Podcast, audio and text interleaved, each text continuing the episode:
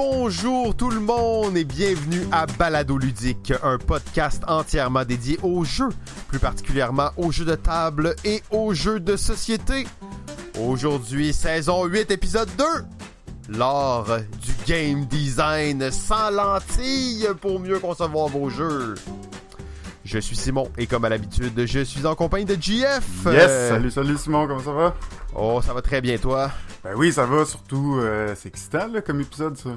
Hey, là, là, on est, on est dans quelque chose qu'on n'a jamais fait, hein. C'est une nouveauté complète aujourd'hui. Ouais, sans laine, ça va être un épisode long, non? Ouais, c'est ça. On reviendra là-dessus. on, va, on va sûrement découper ça en quelques parties. Euh, en tout cas, ça, c'est un gros conflit interne. On en reparlera. On en reparlera tantôt. Ça va durer Euh, une durée raisonnable de toute façon. C'est ça? Ouais, ouais. Nous, ça on dit. veut toujours être raisonnable. Tu sais, GF, on dépasse jamais les limites. C'est comme ça que ça se passe. Exactement. Je sais pas c'est quoi la limite, mais on la dépasse pas. Oui, Ben, euh, Ben, bien entendu, avant de se lancer, on va aller avec un peu, euh, un petit peu d'actualité, hein, comme c'est toujours le cas. Donc, euh, même si moi, je garde encore en réserve tous les jeux que j'ai joués dans le confinement, parce qu'il s'est passé quand même pas mal de choses dans le confinement et aujourd'hui officiellement. Nous allons parler un peu de notre vie euh, personnelle, euh, sans trop aller dans les détails, bien entendu, à balado ludique. C'est pas quelque chose qu'on fait souvent. Euh, on essaye de, se retenir le plus possible.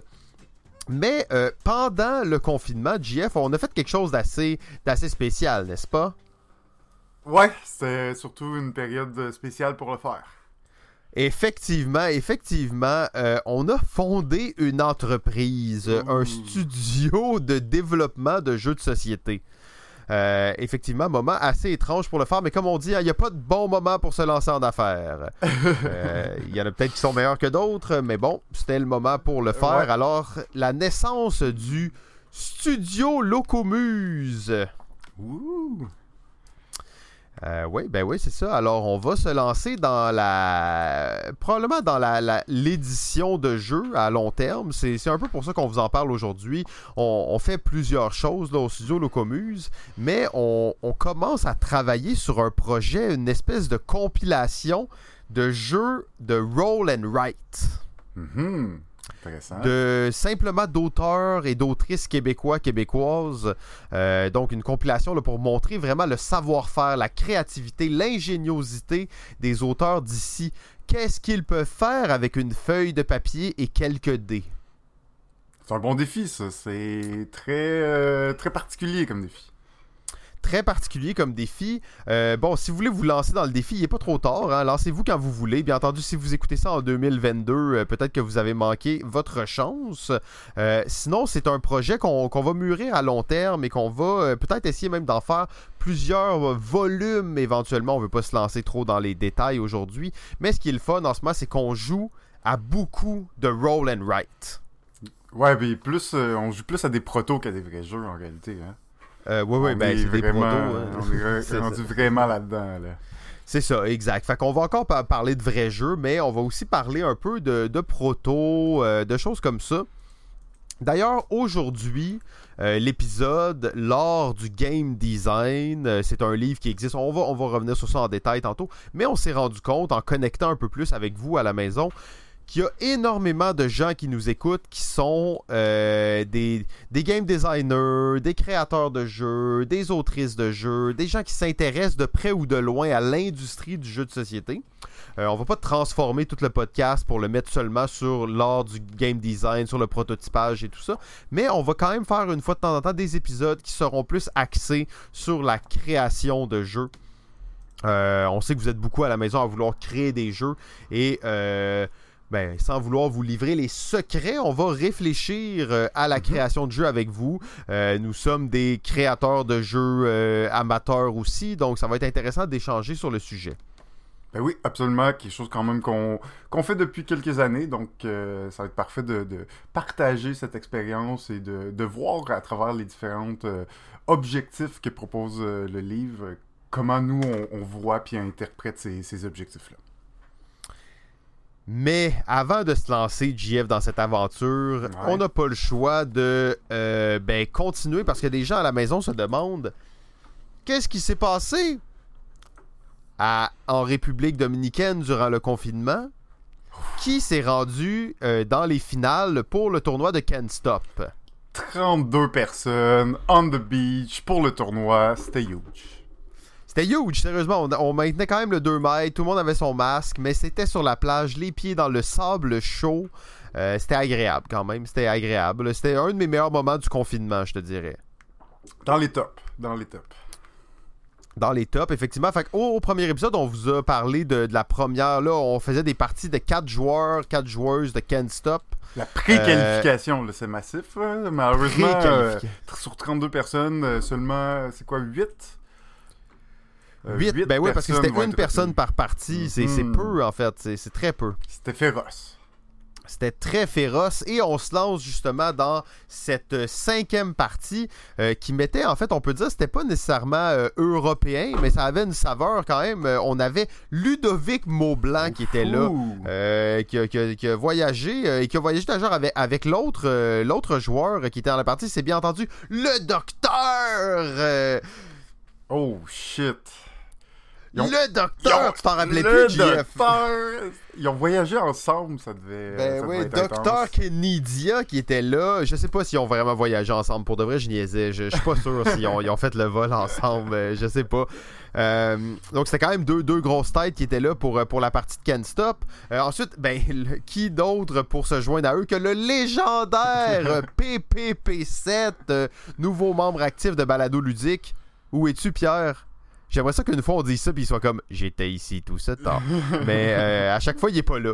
Pierre, t'es où Pierre? On okay, va le voir bon, bientôt, t'inquiète pas.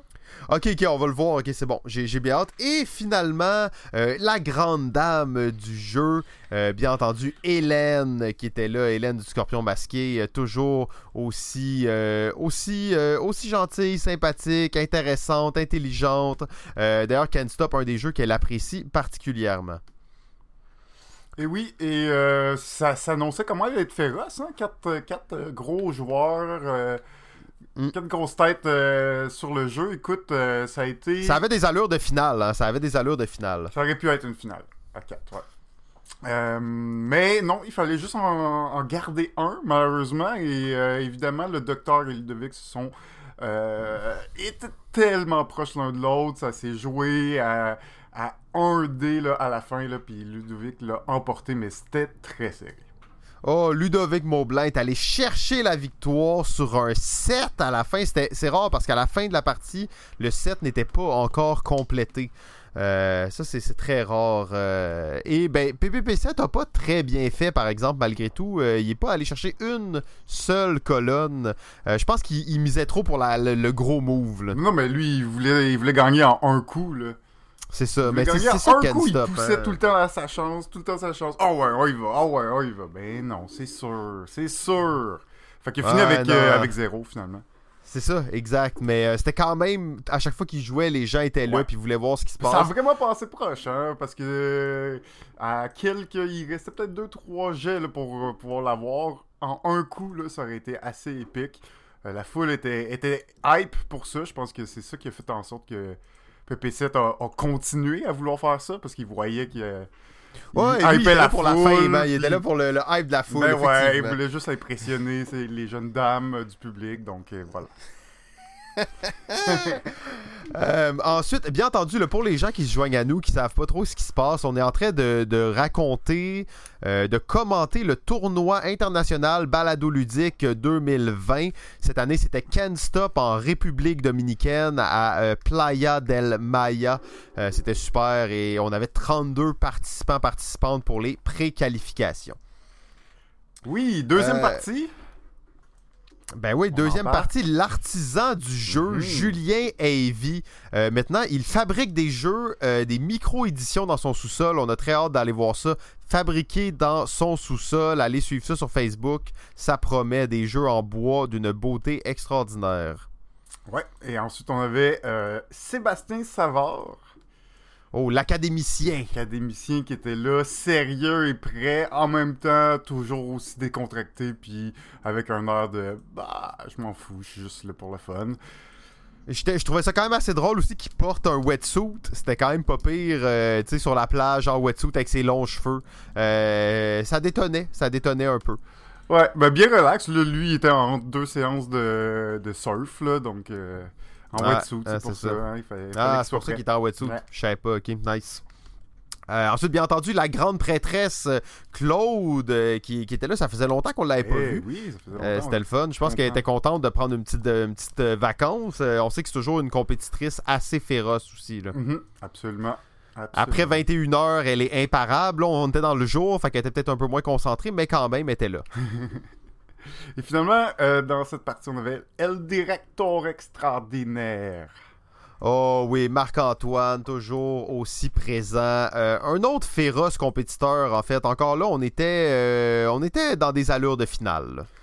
Ouais, exact. Euh, malheureusement pour lui, la chance n'a pas roulé pour, Oh, pour lui. non. Et malheureusement, il n'aura pas été dans, dans le top 2, si on veut. Mais c'était encore une fois une partie assez serrée. Assez serrée. Et euh, évidemment, ben, Sébastien Savard l'a emporté. Euh, pff, tu sais, c'était le genre de gars, il s'en foutait, il voulait l'aider. euh, il, il, il y avait aucune. euh, il y avait aucune raison vraiment de vouloir gagner. Il était là pour le fun, il faisait du surf. Mais il a gagné quand même, donc. Ah, la- la- comme tu dis, la chance était de son côté. C'est peut-être son côté zen. là, Ouais, justement, côté qui qui zen, de je m'en fous un peu, puis et voilà. C'est tout ce que ça c'est prenait pour l'emporter. L'attitude, je m'en fous. Des fois, à Ken Stop, faut pas être trop nerveux, faut pas, faut pas trop penser. Hein. Faut rouler les dés, s'arrêter quand on le sent. Euh, c'est ça qui peut arriver. Là. Ouais, il jouait save des petits coups, mais ça l'a payé. Ensuite, on avait, euh, on avait quand même un, un match intéressant pour la suite. Le Gandhi du jeu, autoproclamé le Gandhi du jeu, Vincent Tatao de l'école du jeu. Euh, toujours sérieux, hein, il avait ses stats, il avait ses grilles, euh, il était là, mais Ouais. euh, lui, il est là pour gagner. Il, il est là pour gagner. Il paye pas un voyage dans le sud pour venir perdre. là. Non, non, non, c'est clair, ça paraît qu'il était préparé, il avait plein de feuilles, de statistiques, il analysait ça. Il arrêtait pas de parler, trash talker un peu. Hein, Ouais. Vincent, c'est le. C'est le gars qui, qui réussit, réussit en parlant. Ben oui, c'est ça. Puis il était en plus contre son rival, euh, le sondeur euh, troll Max Sam. Euh, on sait d'ailleurs qu'ils ont, une rivalité sur Facebook. Souvent, c'est deux personnes sur Facebook quand il y a des, des débats éthiques et moraux autour du jeu. Ils sont là les deux, s'envoient quelques flèches un peu maladroites à gauche, à droite. C'était intéressant de les voir justement se trash talker autour d'une partie de Can't Stop. Euh, Absolument, absolument. Et euh, finalement, un- on avait un, un duo, si on veut, le oh, Power, un le duo! power Couple. Pam, pam, pam, pam, pam. Steve et Cynthia. Euh, évidemment, ils jouaient quand même contre, mais. euh, Ben ouais, Steve et Cynthia, jeux de société QC, la plus grosse communauté de jeux en ligne euh, québécoise. Bravo. Et euh, voilà, c'est ça. Ben écoute, euh, je sais pas trop quoi dire de, de cette partie-là. C'était un petit peu particulier. Le gardien du jeu, hein, il a pas arrêté. Il a pas arrêté de parler non-stop. Puis. euh, Non, puis à chaque fois, la chance était de son côté. Il envoyait chier le monde. Les gens étaient pas contents. Euh, Cynthia, on sait qu'elle est, elle est compétitrice, là, à, compétitive, en fait, très, très compétitive. Elle n'aimait pas beaucoup son attitude. Euh, à chaque fois, elle essayait de relancer sur les mêmes, euh, les mêmes colonnes que lui. Ils se sont battus jusqu'à la fin, là, très, très serré. Et euh, ben, le gardien l'a emporté finalement. Alors, toutes ces feuilles et ces heures d'études n'auront pas servi à rien pour les utiliser en huitième de finale. Effectivement, ça l'a porté fruit. Euh, il a vraiment joué l'étude statistique. Il est allé pour les meilleures rangées. On le sait, euh, la rangée numéro... Ben, la colonne, en fait, je dis rangées, c'est des colonnes. La colonne numéro 3 euh, est très sous-estimée à, à Ken Stop. Pourtant, c'était quoi? 12% des parties remportées sont remportées avec la colonne numéro 3. Euh, et lui, il est allé vraiment dans l'étude statistique. Il est allé à 100% là-dessus. Ouais, c'était quand même euh, très beau à voir. Exact. Euh, dernière partie, maintenant, on avait un, un nouveau compétiteur, quelqu'un qui n'est pas euh, encore bien entré dans la mythologie balado-ludienne. Un jour, il faudrait qu'on le reçoive, mais c'est possiblement l'acheteur compulsif le plus frénétique du Québec euh, et, bien entendu, ex-modérateur de la page Jeux de société QC. Gros scandale autour de ça. Monsieur Sébastien Snap le Vert, une véritable légende et vedette montante des réseaux sociaux dans le monde des jeux de société. C'était, en fait, il nous faisait une faveur d'être là. Euh, c'était un, un, plaisir qu'il soit là. En fait, c'était le fun de le voir. Il y avait quoi, 25 valises à peu près de jeux? J'exagère, mais peut-être une quinzaine de valises remplies de jeux. Ouais, puis tu sais, il s'est fait fouiller à l'aéroport, là, fait que c'était un peu long. Et... ils ont fouillé chaque jeu, chaque tous les jeux, tous les sacs, ils ont tout ouvert, ils ont tous sorti les pièces de tous les jeux Quel délire. tu sais, fait que il a, il a failli de manquer la, la la compétition. Hein. Il est arrivé dernière seconde. Une chance qu'il était dans la dernière partie parce qu'il euh, aurait manqué sinon. Peut-être peut qu'il aurait été disqualifié, effectivement. S'il avait pas... J'avais pas pensé que s'il avait été dans une des premières parties, il aurait été disqualifié. Le hasard lui, lui aura bien servi dans ce cas-ci. sur la plage, dropper des jeux partout. des jeux s'envolaient de ses sacs. mais il était là. Il était arrivé à Il était là. Il était là. Euh, can't stop. Donc on, on peut pas manquer ça.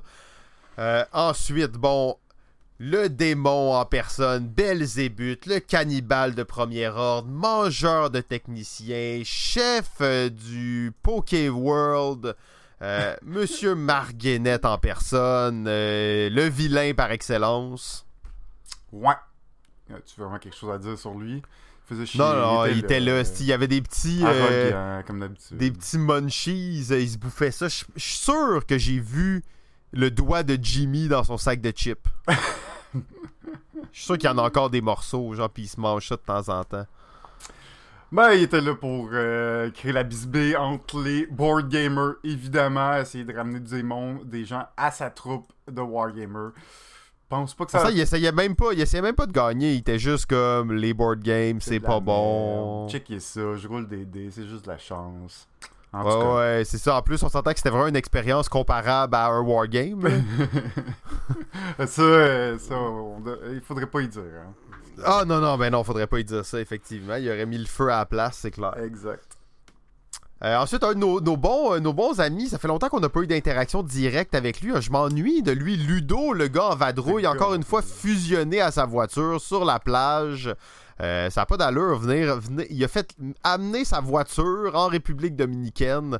Euh, c'est vraiment un fan. Hein. Ah, ben c'est pas la première fois qu'il fait ça. Hein? Je pense qu'il commence à être C'est la, deuxième. c'est toujours, euh, c'est toujours le fun que les autorités locales lui permettent en fait d'aller en voiture sur la plage parce qu'on s'entend que c'est pas très très légal normalement mais on, a, on réussit à obtenir des, des permissions spéciales pour lui Ouais, exact. Fait qu'il était là, il a, joué à Ken Stop, il roulait les dés de sa voiture directement sur la table. Toujours très cool. Quand il était content, que ça marchait bien, il klaxonnait.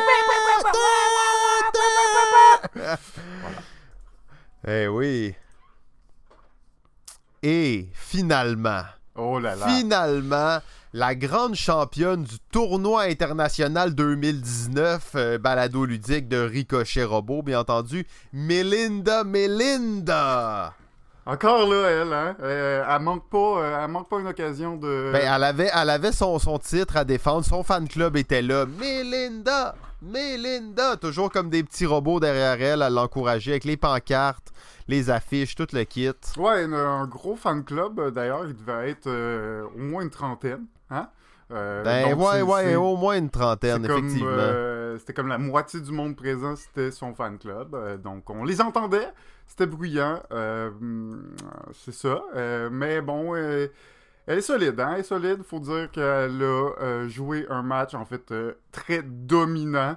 Euh, malheureusement, je pense qu'il n'y avait pas vraiment de chance pour les autres participants. C'était euh, la course à la deuxième place, mais Melinda, elle, s'est envolée rapidement dans la partie. Et Ah, ça, c'est une joueuse professionnelle. Hein, elle n'est pas là pour niaiser. Là. Elle va pas passer une demi-heure sur un jeu qui peut finir en cinq minutes. Là, donc euh, voilà. Elle l'a fini, elle l'a fini vite. Elle l'a pas fait one shot, là, mais elle savait quand s'arrêter. Puis elle mettait de la pression sur les autres. Les autres ont fait des mauvais moves. C'était difficile.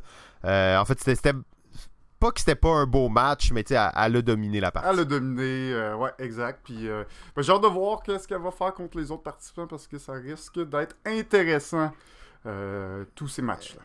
Effectivement, fait qu'on fait juste rappeler, on a Ludovic Montblanc, euh, Sébastien Savard, le Gandhi du jeu, Vincent Tatao de l'école du jeu et Melinda Melinda qui accède au corps de finale. Euh, on vous rappelle que la série de finale se passe en 1v1, donc euh, prochain épisode, on pourra justement avancer sur, sur ce tournoi et vous expliquer ce qui en était. regardez pas sur Wikipédia parce que sinon vous allez vous spoiler parce que ce tournoi-là a été fait au mois d'avril donc nous, on vous commente ça comme si ça se passait live, mais euh, allez pas voir sur Wikipédia parce que vous allez voir euh, les résultats de la finale avant qu'on vous l'ait expliqué. Exact. Euh, gardons ça pour les prochains épisodes. Superbe! Alors, toujours très excitant. là, on est, on est dans une nouvelle formule. Hein? on n'a pas fait d'épisodes comme ça souvent. Habituellement, on a un invité, on a les tables rondes, on a les tops. Là, on est dans quelque chose, on ne sait pas trop où ça va mener. Euh, mais on voulait aller dans le design de jeu, on voulait avoir une espèce de structure aussi qui allait nous guider. Et on s'est arrêté sur un livre qui s'appelle... Là, nous, on a la version française. Euh, je l'ai jamais lu, le GF vient de, me l'envoyer, la version française. Mais c'est Art of Game Design, Book of Lens. Donc, euh, un livre de lentilles. En français, ils ont traduit ça par des objectifs. Moi, je vais quand même utiliser le terme lentille tout au long euh, de, de, ça. Et c'est quoi ça? C'est un gars qui s'appelle Jess, Jess Shell, qui a écrit ça en 2008.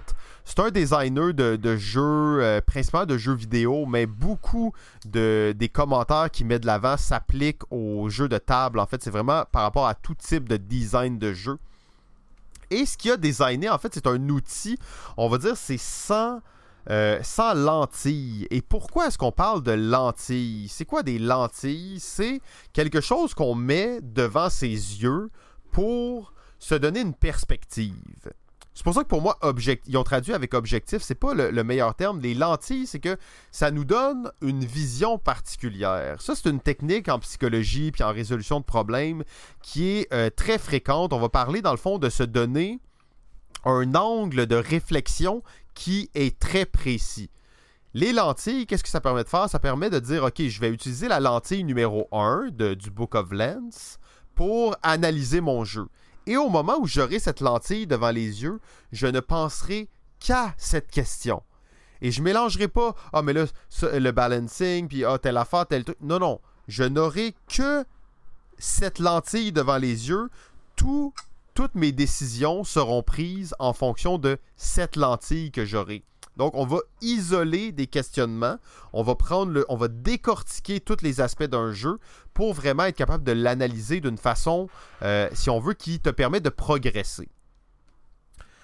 Euh, tout ça pour dire que moi je pense, en fait, je, je pense, j'ai la certitude la plus profonde que si quelqu'un prend son jeu et passe à travers les 100 lentilles de façon euh, rigoureuse et tout ça, je peux vous garantir que vous avez dans les mains un chef-d'œuvre et que c'est sûr que ce jeu-là a le potentiel d'être édité, c'est sûr que ce, jeu-là a le potentiel d'être un succès.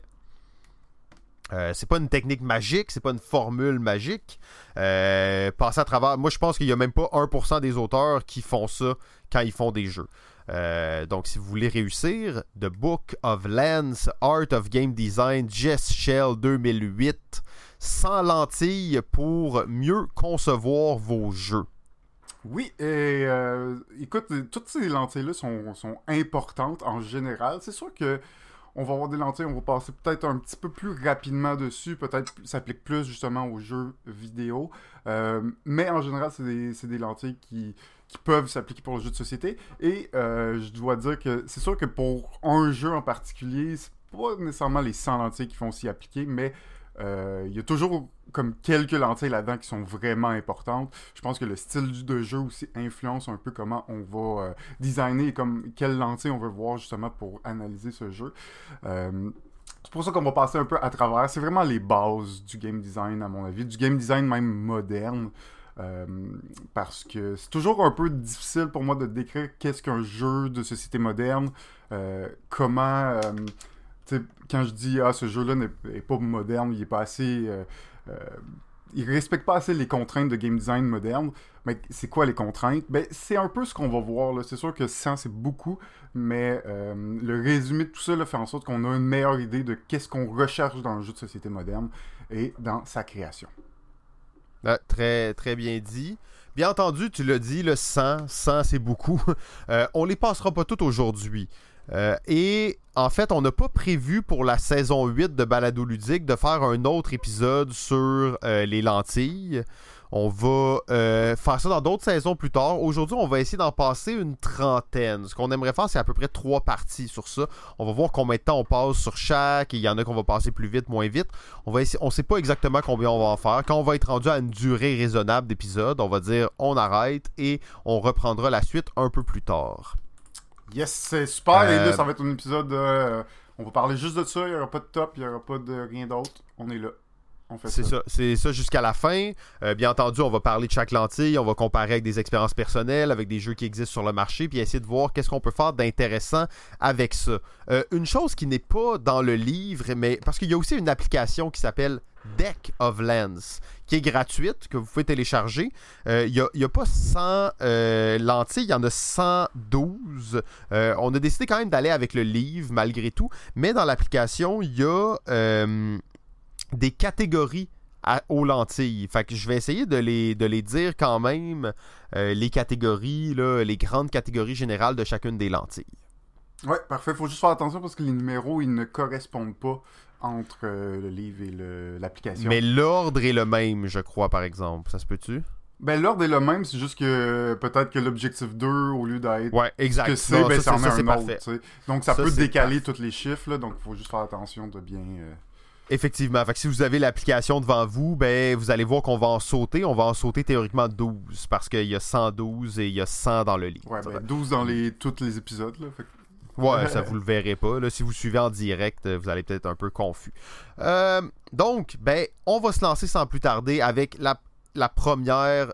Ils sont pas en ordre d'importance, mais ils sont quand même. euh, Il y a quand même une certaine logique dans l'ordre dans lequel ils sont présentés.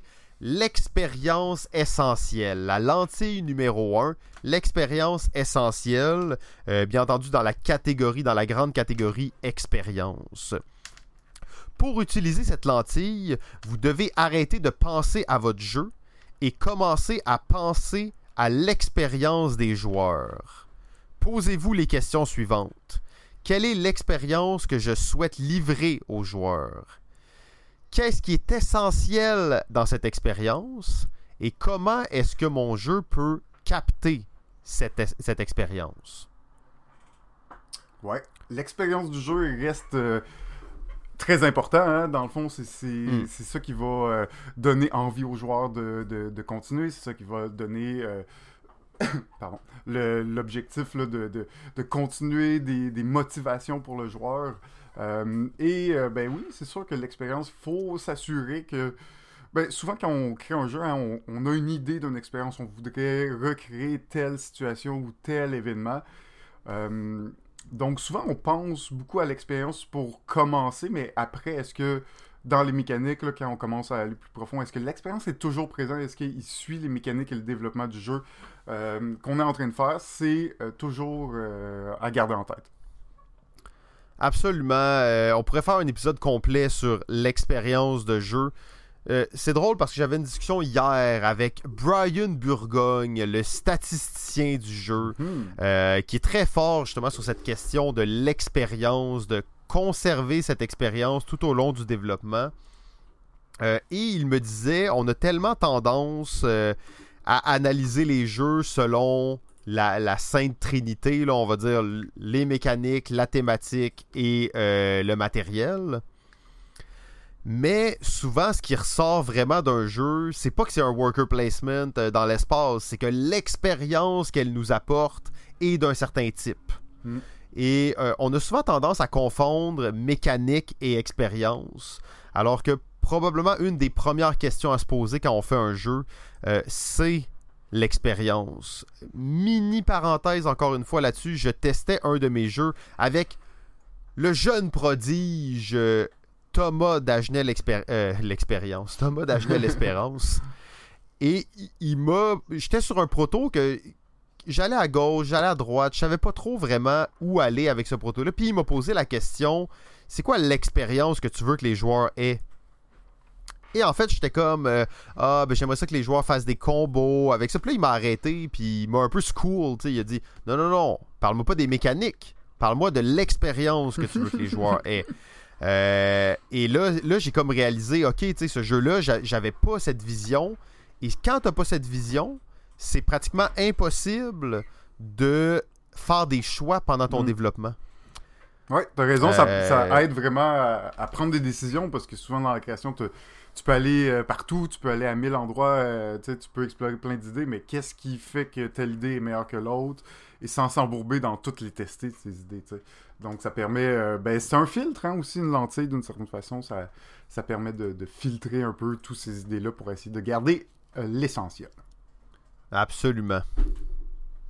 Euh, mais est-ce que tu veux qu'on qu'on aille, qu'on alterne Ouais. chacun un On ou- peut y aller avec l'objectif numéro 2. Donc, ben, la, la lentille numéro 2, c'est la surprise. Donc, la surprise est un élément tellement basique euh, de base euh, qu'il est facile d'oublier de le prendre en considération.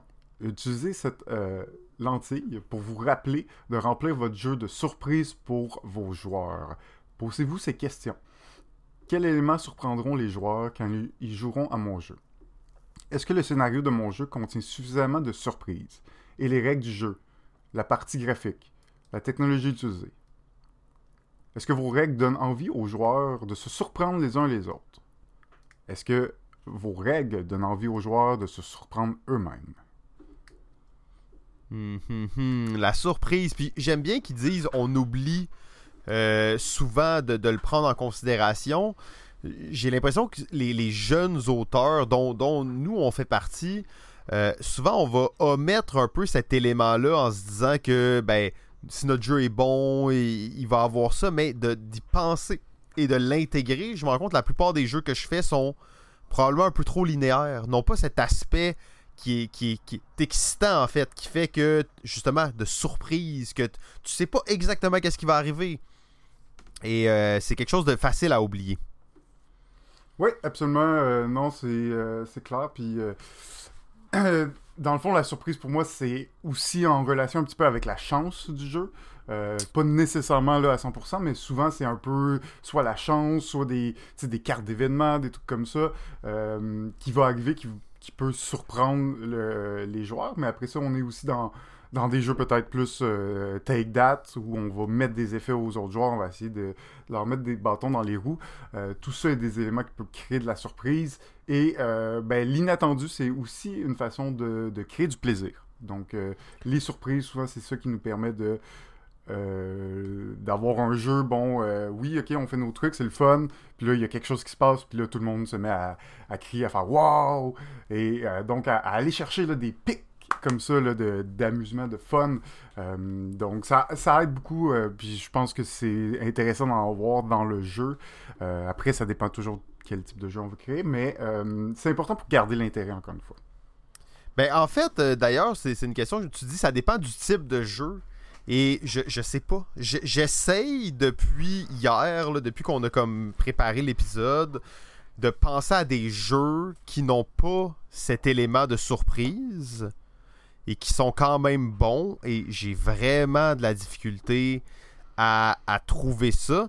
Euh, et là, tu sais, tu disais, ça peut être des, des événements. Ça, c'est comme la façon un peu facile de, de dire, Ouais. OK, ben, tu sais, tu mets des événements random, ça va créer de la surprise. Mais je le vois même dans, dans- un peu plus. Mettons, tu as, un jeu plus de combos, de choses comme ça. Ben, un joueur va avoir certaines cartes en main. Et avec les cartes qu'il a en main, il va être capable de voir un combo qu'il n'avait pas vu. Et cet élément-là, c'est c'est justement se surprendre soi-même. Et c'est pas ça fera pas un gros pic d'excitation ça, ça changera pas tout le jeu mais ça va faire ça va te faire un petit une petite connexion neuronale le fun. T'es comme ah tel combo ah telle chose je viens de le voir. Ou tu piges une nouvelle carte t'es comme ah ça ça marche bien avec ça. Donc ce petit élément de surprise aussi euh, est, est quand même assez intéressant là.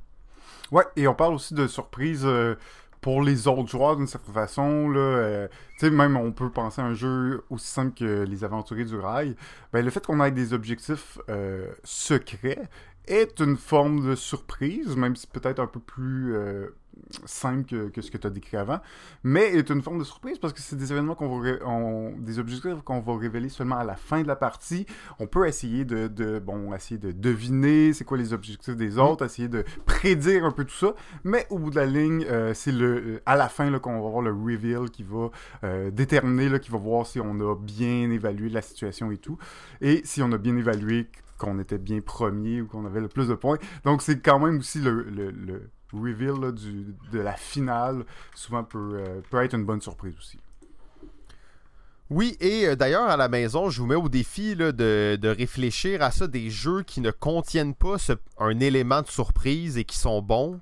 Euh, dites-moi pas les échecs, là, ça marchera pas. donc, c'est un bon défi à, réfléchir, je pense. Ouais, ben c'est vrai que c'est difficile, mais c'est vrai que là, en les échecs comme les jeux de stratégie abstraite, généralement, c'est assez. Euh, tout est là, hein. Fait que je sais pas trop. Ben, euh, pour moi, à, un niveau professionnel, les échecs ne contiennent probablement pas cet effet de surprise, à part si tu joues avec Bobby Fischer, puis là, il va te surprendre comme jamais, tu sais. Euh, mais l'élément de surprise vient juste du fait que l'autre a fait un move. Ah, c'était pas ça que je pensais qu'il allait faire. Qu'est-ce qui cache derrière ce move-là? Donc, il y a quand même cette question-là, cette petite. Je dis pas que c'est comme la grosse surprise, puis euh, les confettis tombent du ciel, puis tu cries surprise. Mais t'as quand même ce petit élément de tu t'attendais à certaines choses, il s'est passé autre chose, c'est une surprise. Mm.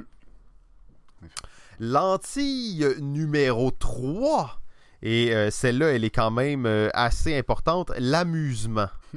L'amusement, c'est pratiquement recherché dans tous les jeux. Euh, ça sera à discuter, mais c'est pratiquement dans tous les jeux. Euh, des fois, c'est difficile de l'analyser, l'amusement, mais quand même, euh, pour maximiser le potentiel d'amusement de votre jeu, posez-vous les questions suivantes. Qu'est-ce qui est le plus amusant dans mon jeu et pourquoi? Et quel aspect du jeu devrait être plus amusant? Ben, je pense que c'est la base. Hein. On fait des jeux pour s'amuser. à part peut-être quelques exceptions, mais euh, euh, ben ça c'est une question, hein. c'est toujours intéressant de se poser. Peut-être qu'il y a un, justement un aspect du jeu qui est vraiment le fun, mais qu'il y en a d'autres qui sont peut-être un petit peu ardus, difficiles ou euh, juste qui demandent beaucoup de maintenance. Donc peut-être un petit peu moins plaisant. C'est important d'essayer d'avoir ben, des éléments euh, amusants dans toutes les parties du jeu. Évidemment, le plus possible. Essayer de, limiter un peu euh, les, parties. un peu. C'est souvent la maintenance hein, du jeu qui, crée un peu des, moments plats, un petit peu plates. Donc d'essayer de, limiter l'interaction avec le jeu euh, quand ce n'est pas du gameplay en soi et que c'est juste de la maintenance du jeu. Euh, c'est une des façons que je vois là euh, pourquoi l'amusement serait un peu moins présent. Après, ben des fois il y a des jeux, ça marche, c'est juste ah, c'est pas si le fun. Euh, ça, ça peut arriver aussi dans la création. On, s'entend que, que, faire un jeu, c'est pas si difficile. faire un jeu le fun, ça c'est vraiment tough, tu sais. ouais, ouais, ben oui. Puis souvent, chez, chez, les auteurs qui sont un peu plus, un peu plus débutants, ils, vont aller vers des jeux plus gros, avec plus d'affaires dedans. Et t'as un aspect du jeu qui est vraiment le fun, mais tout le reste, justement, c'est un peu. Euh, c'est moins original, c'est moins excitant, c'est moins ci, c'est moins ça. Mais d'être capable de prendre qu'est-ce qui est vraiment le fun dans son jeu et de l'amplifier et d'enlever tout ce qui est pas le fun, ben à la fin, vous allez avoir un jeu où l'amusement est vraiment au maximum. Là. Ouais, exactement. Euh, c'est souvent, tu sais, il faut trahir des fois un peu le thème ou peut-être la vision un peu que vous aviez de base du jeu. Mais au bout de la ligne, euh, l'amusement, c'est quand même le truc le plus important. T'as beau avoir fait le jeu qui réalise 100% ta vision du jeu, ben, si c'est pas le fun, les gens veulent pas jouer, euh, euh, ça, ça sera pas mieux, sais. non, exact. Et une technique de playtest que j'ai pas vu souvent utiliser, mais que je pense qui peut être vraiment intéressante pour calculer l'amusement. on a dit que c'est quelque chose qui est assez dur à calculer, le fun. Euh, c'est la courbe du plaisir dans un jeu. dans le fond, mettons, on va prendre un, exemple simple. On prend un jeu d'une durée de 30 minutes. Donc, vous avez un jeu de 30 minutes et euh, vous le faites playtester à des gens.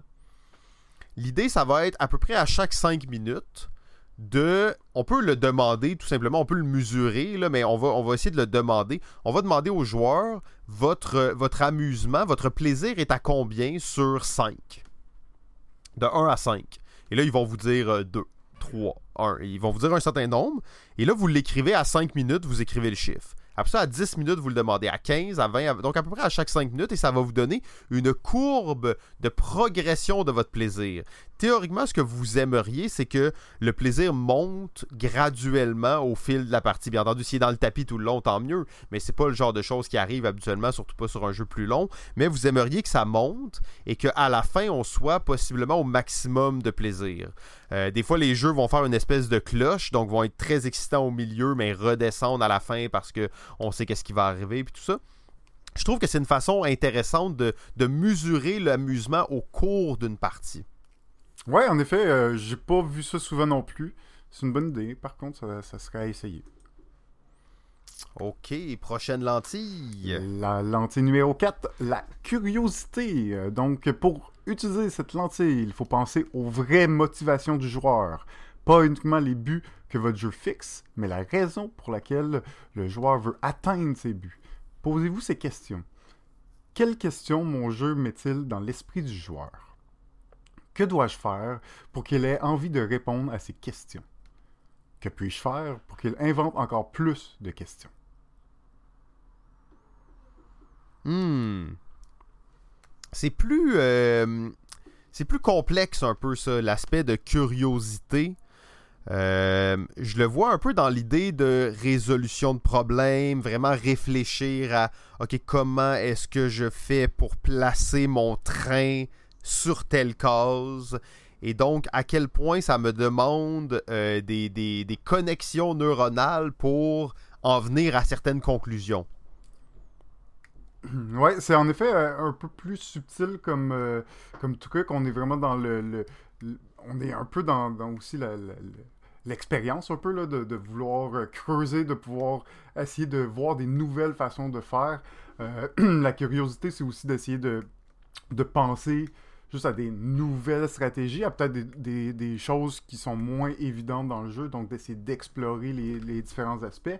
Euh, donc, euh, si c'est s'il n'y a aucun questionnement, que c'est une ligne droite que les joueurs suivent, peut-être qu'il va manquer un petit peu ce côté d'essayer de trouver des nouvelles façons, essayer d'inventer des façons de bon de de jouer qui de jouer avec le système. de jouer avec le système.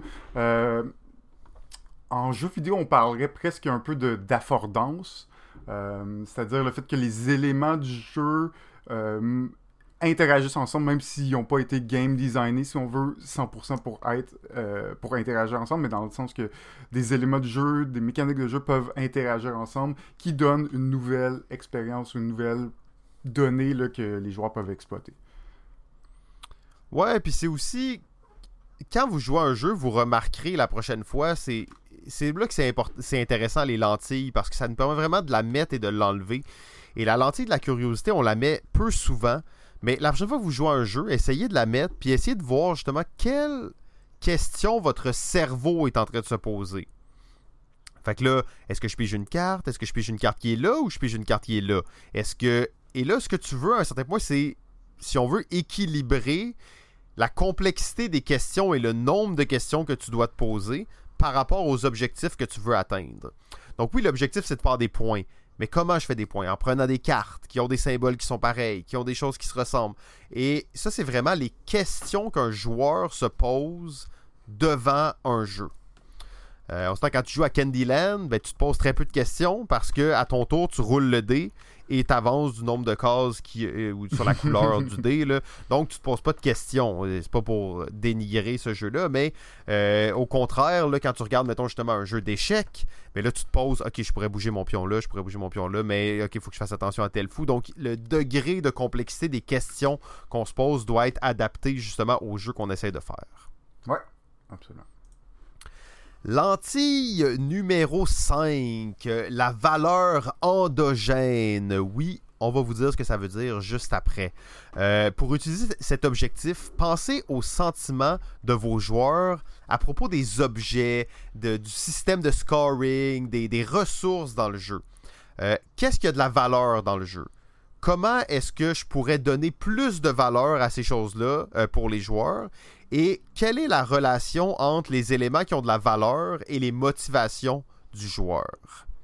Euh, la valeur endogène, endogène, euh, en gros, j'ai regardé un peu les définitions et tout ça, fait référence à tout ce qui est euh, intérieur et dans le système. Donc, on pourrait dire la valeur des choses dans votre jeu. Donc, un de bois dans le jeu équivaut à deux de pièces d'or. Ça n'a aucun impact sur notre économie mondiale ou sur le reste de l'humanité, mais dans votre jeu, c'est la valeur endogène des choses. Donc à l'intérieur de ce système, voici la valeur des choses. Euh, très important, des fois, mhm. il va y avoir des éléments dans le jeu qui auront beaucoup de valeur, mais qu'au final, ils sont pas si importants ou les joueurs veulent pas nécessairement aller les chercher ou ne lui accorde pas assez de valeur selon ce que vous, vous voulez comme designer? Ouais, exact. Je pense que ça, on est aussi un peu dans le, disons, le balancing des éléments. Euh, mm. S'assurer que, bon, c'est ça, les...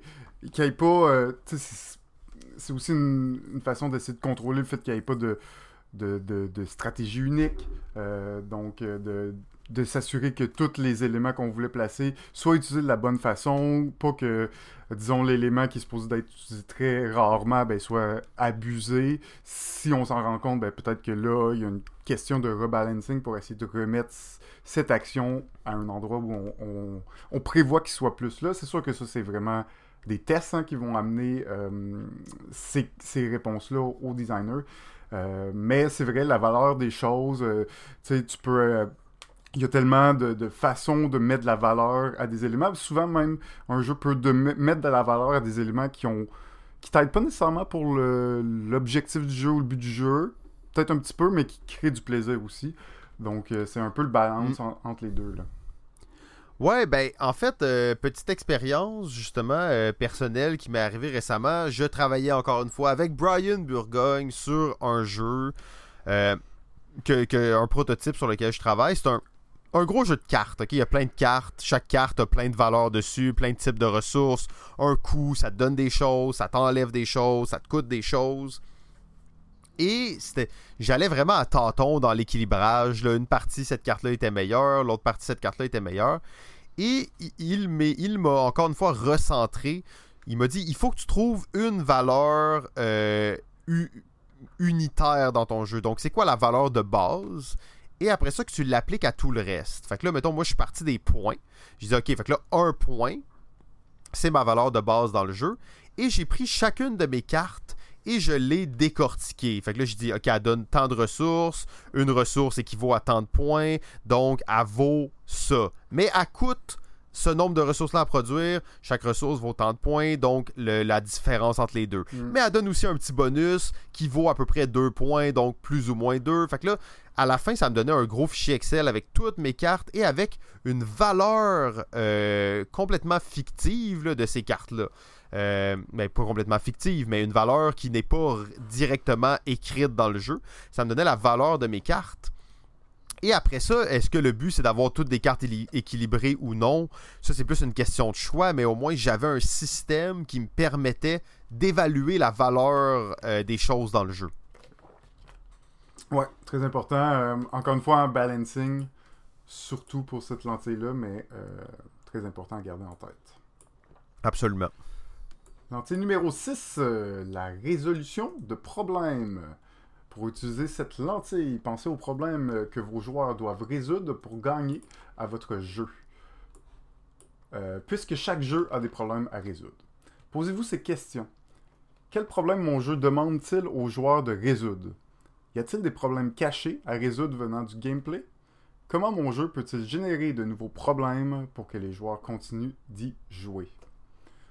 Euh, question de, rejouabilité, en effet, euh, dans cette dans cet élément-là, euh, la résolution de problème, c'est souvent comment on. C'est quoi la façon optimale de, de, gagner la partie ou d'arriver à, l'objectif euh, du jeu.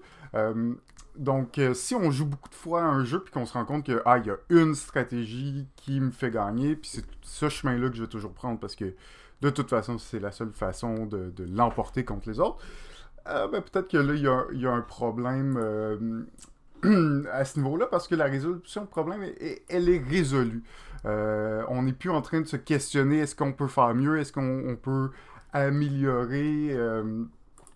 Euh, bon, les façons, ces façons de faire, il n'y en a plus. Fait partir du moment où il n'y en a plus, ben, il n'y a plus cet élément de résolution de problème et l'intérêt forcément du joueur en est diminué.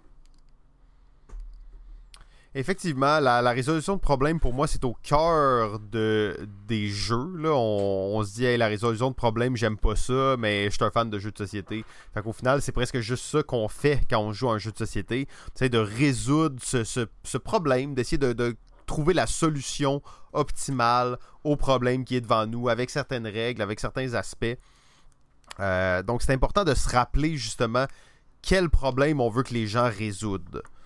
Euh, mm. Est-ce qu'on veut faire un jeu, mettons qu'on veut faire un jeu d'exploration, ben c'est sûr que les problèmes, si on demande aux gens de résoudre des problèmes d'arithmétique, euh, ben souvent ça, va décaler en fait le, ce qu'on veut que les gens résoudent comme problème et comment on leur demande de les résoudre ou l'expérience qu'on veut donner. Ça va encore une fois aider à, guider le jeu dans la direction qu'on veut.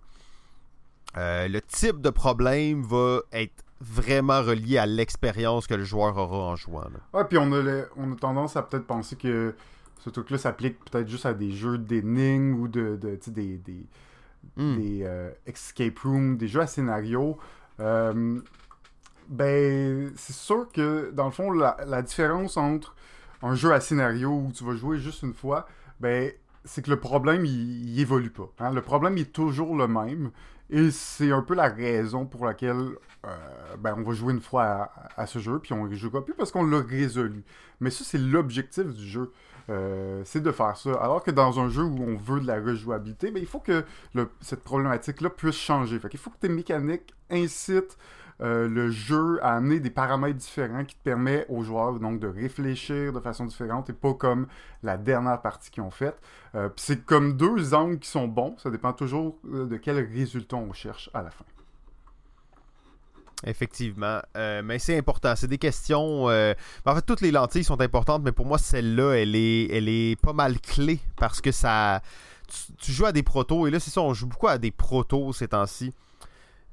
et bon, l'expérience, c'est souvent quelque chose que les gens ne pensent pas parce qu'ils pensent en termes de mécanique dès le début au lieu de penser euh, de mécanique ou de thématique au lieu de penser en termes d'expérience. Mais l'idée de quel type de problème je veux que mes joueurs résoudent, ça, je peux vous dire que j'ai très rarement vu des protos qui, euh, qui, se, qui posaient cette question-là. Mm. Ensuite, euh, ho, ho, ho, lentille numéro 7. Euh, là, je vais la, la trickster un peu. Là, on va dire la Sainte Trinité élémentaire ou mhm. euh, le quatuor élémentaire. Tout dépend si on est dans le jeu vidéo ou dans le jeu société. Ici, il y a quand même une, espèce de distinction à faire entre les deux. Euh, pour utiliser cette, cette, lentille, faites le point sur ce qui constitue vraiment votre jeu. Considérez chacun des éléments élémentaires puis regardez comment ils font un tout ensemble. Posez-vous ces questions. Est-ce que mon, design utilise bien les éléments élémentaires? Est-ce que mon concept euh, est enrichi? Est-ce que je peux enrichir un certain, élément pour que ça soit mieux en tout? Et euh, est-ce que mes éléments sont en harmonie? Est-ce qu'ils travaillent l'un envers l'autre?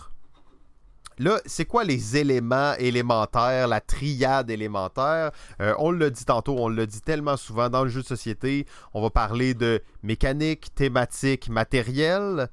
Alors que dans le, jeu vidéo, on va, mettons, plutôt parler de mécanique, histoire, esthétique et technologie. Euh, dans le jeu de société, on a tendance à mixer technologie et euh, esthétique dans le matériel. Quoique les deux pourraient être séparés, hmm. mais euh, la technologie, on va parler de quelques jeux là, qui innovent au niveau technologique. Ben, pour moi, euh, c'est vraiment au niveau du matériel. Puis la technologie, c'est sûr qu'on a l'impression que c'est numérique, puis c'est des ordi, mais c'est Tolkien, mettons, ça c'est une technologie de jeu de société. Exactement, l'engrenage, amène quelque chose. L'utilisation de, de matériel différent, là, comme dans le jeu La soupe à la grenouille où euh, on utilise des grenouilles, euh, des choses qu'on a jouées dans notre enfance, des jouets. Ben là, c'est intégré dans un jeu. C'est un aspect de technologie euh, qui ajoute vraiment ben, à, l'expérience globale du jeu. C'est ça. Fait c'est pas une très grosse distinction. Là, on va quand même continuer à parler de mécanique, thématique, matériel. Mais ça, c'est quelque chose de tellement important à quel point euh, chaque élément nourrit l'autre élément. Euh, la plupart des designers ont plus leur angle d'attaque. Ils vont commencer en partant des mécaniques, ils vont commencer en partant de la thématique, certains même vont partir du matériel. Mais souvent, on, a tout un peu un point faible euh, dans cette triade-là qu'on va pas assez bien utiliser, qu'on va pas bien réfléchir. Donc, juste de, se ressortir un peu du jeu, de mettre ses lentilles euh, de la triade élémentaire et de regarder chaque élément individuellement, s'assurer qu'ils se donnent tous la main et qu'ils fonctionnent de manière harmonieuse entre eux. Ouais, et ça, ça va te donner aussi un jeu euh, que je dirais euh, intuitif. Oui, ben l'ergonomie, hein, puis euh, le, fait que le jeu, c'est d'ailleurs c'est Rob Davio, lui, je, je, je, je, connaissais pas un peu sa philosophie, mais lui il est vraiment dans l'idée de est-ce que tu peux jouer un jeu sans les règles?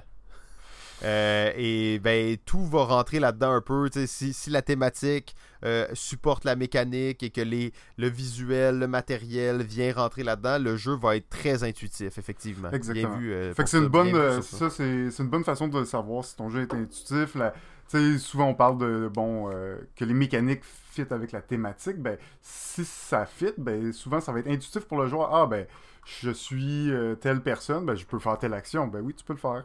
Voici comment comment tu le fais dans, ce jeu. Euh, donc, euh, ouais, super important. C'est sûr que nous, on, va, on parle souvent de la, distinction entre mécanique et, euh, thématique en jeu de société, mais tout ça, tout ça l'englobe. Oui, puis j'aimerais aller dans le côté, tu sais, que le matériel, c'est pas juste, tu sais, le visuel.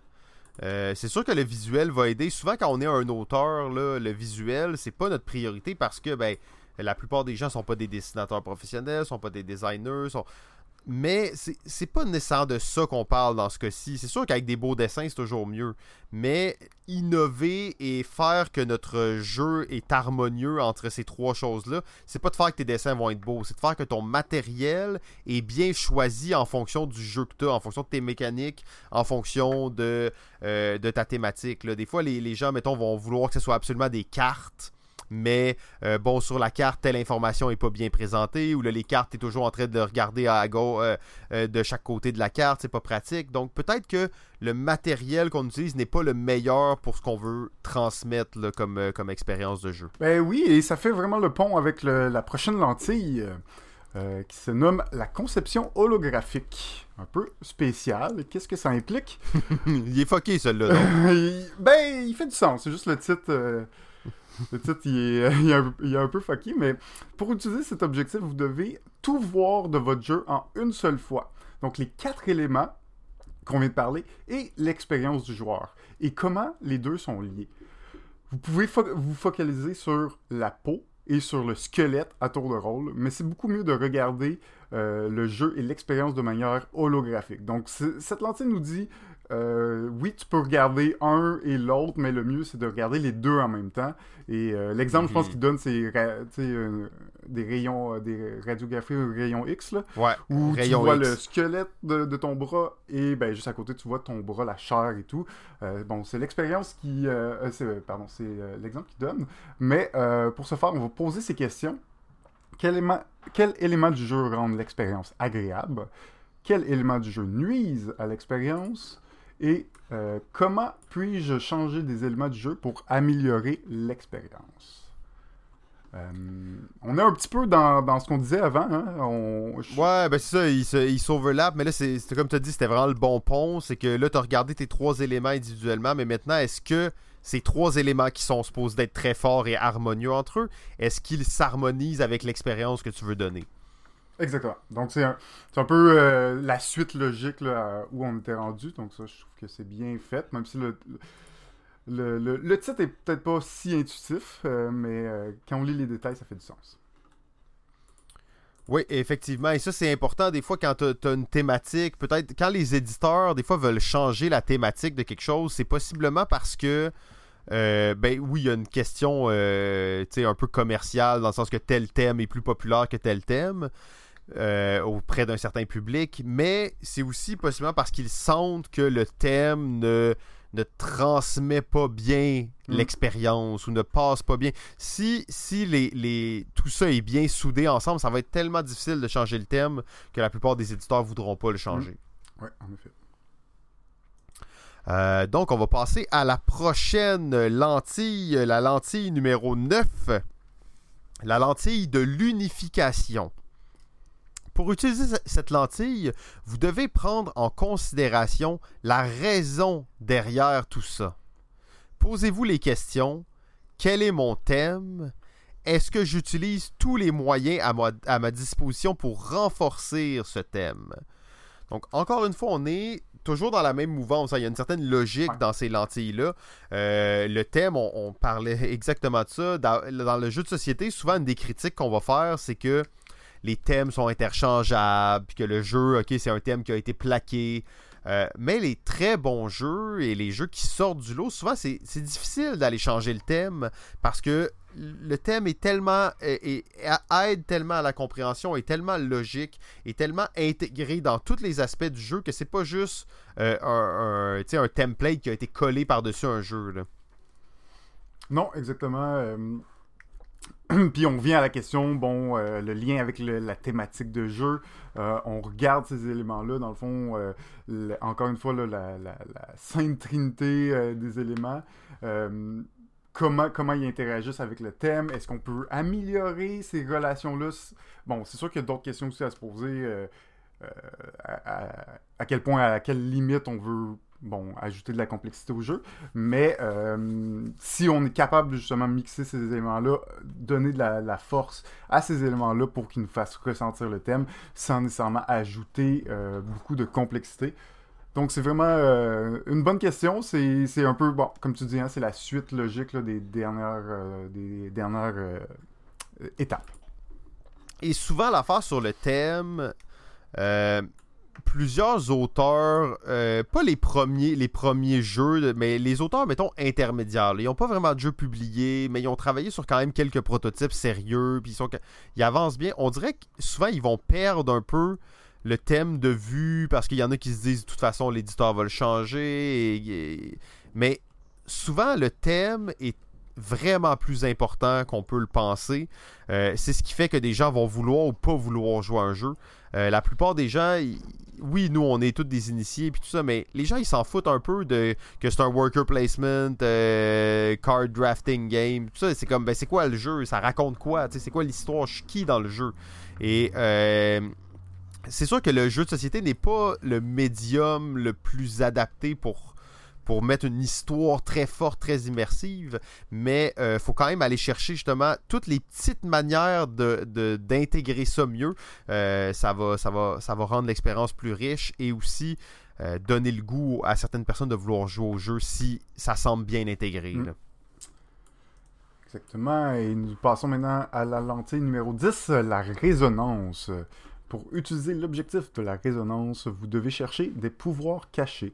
Posez-vous ces questions. Qu'est-ce qui, dans mon jeu, paraît spécial et fort? Quand je décris mon jeu aux gens, quelle idée les excite vraiment? Si je n'avais aucune contrainte, comment ce jeu serait-il? J'ai cer- euh, certaines intuitions sur la façon dont ce jeu devrait être. Sur quelle base ces instincts reposent-ils? Ouh, des grosses questions, ça. La twist, pour moi, je vois ce Hmm. point-là comme la twist de ton jeu. tu sais.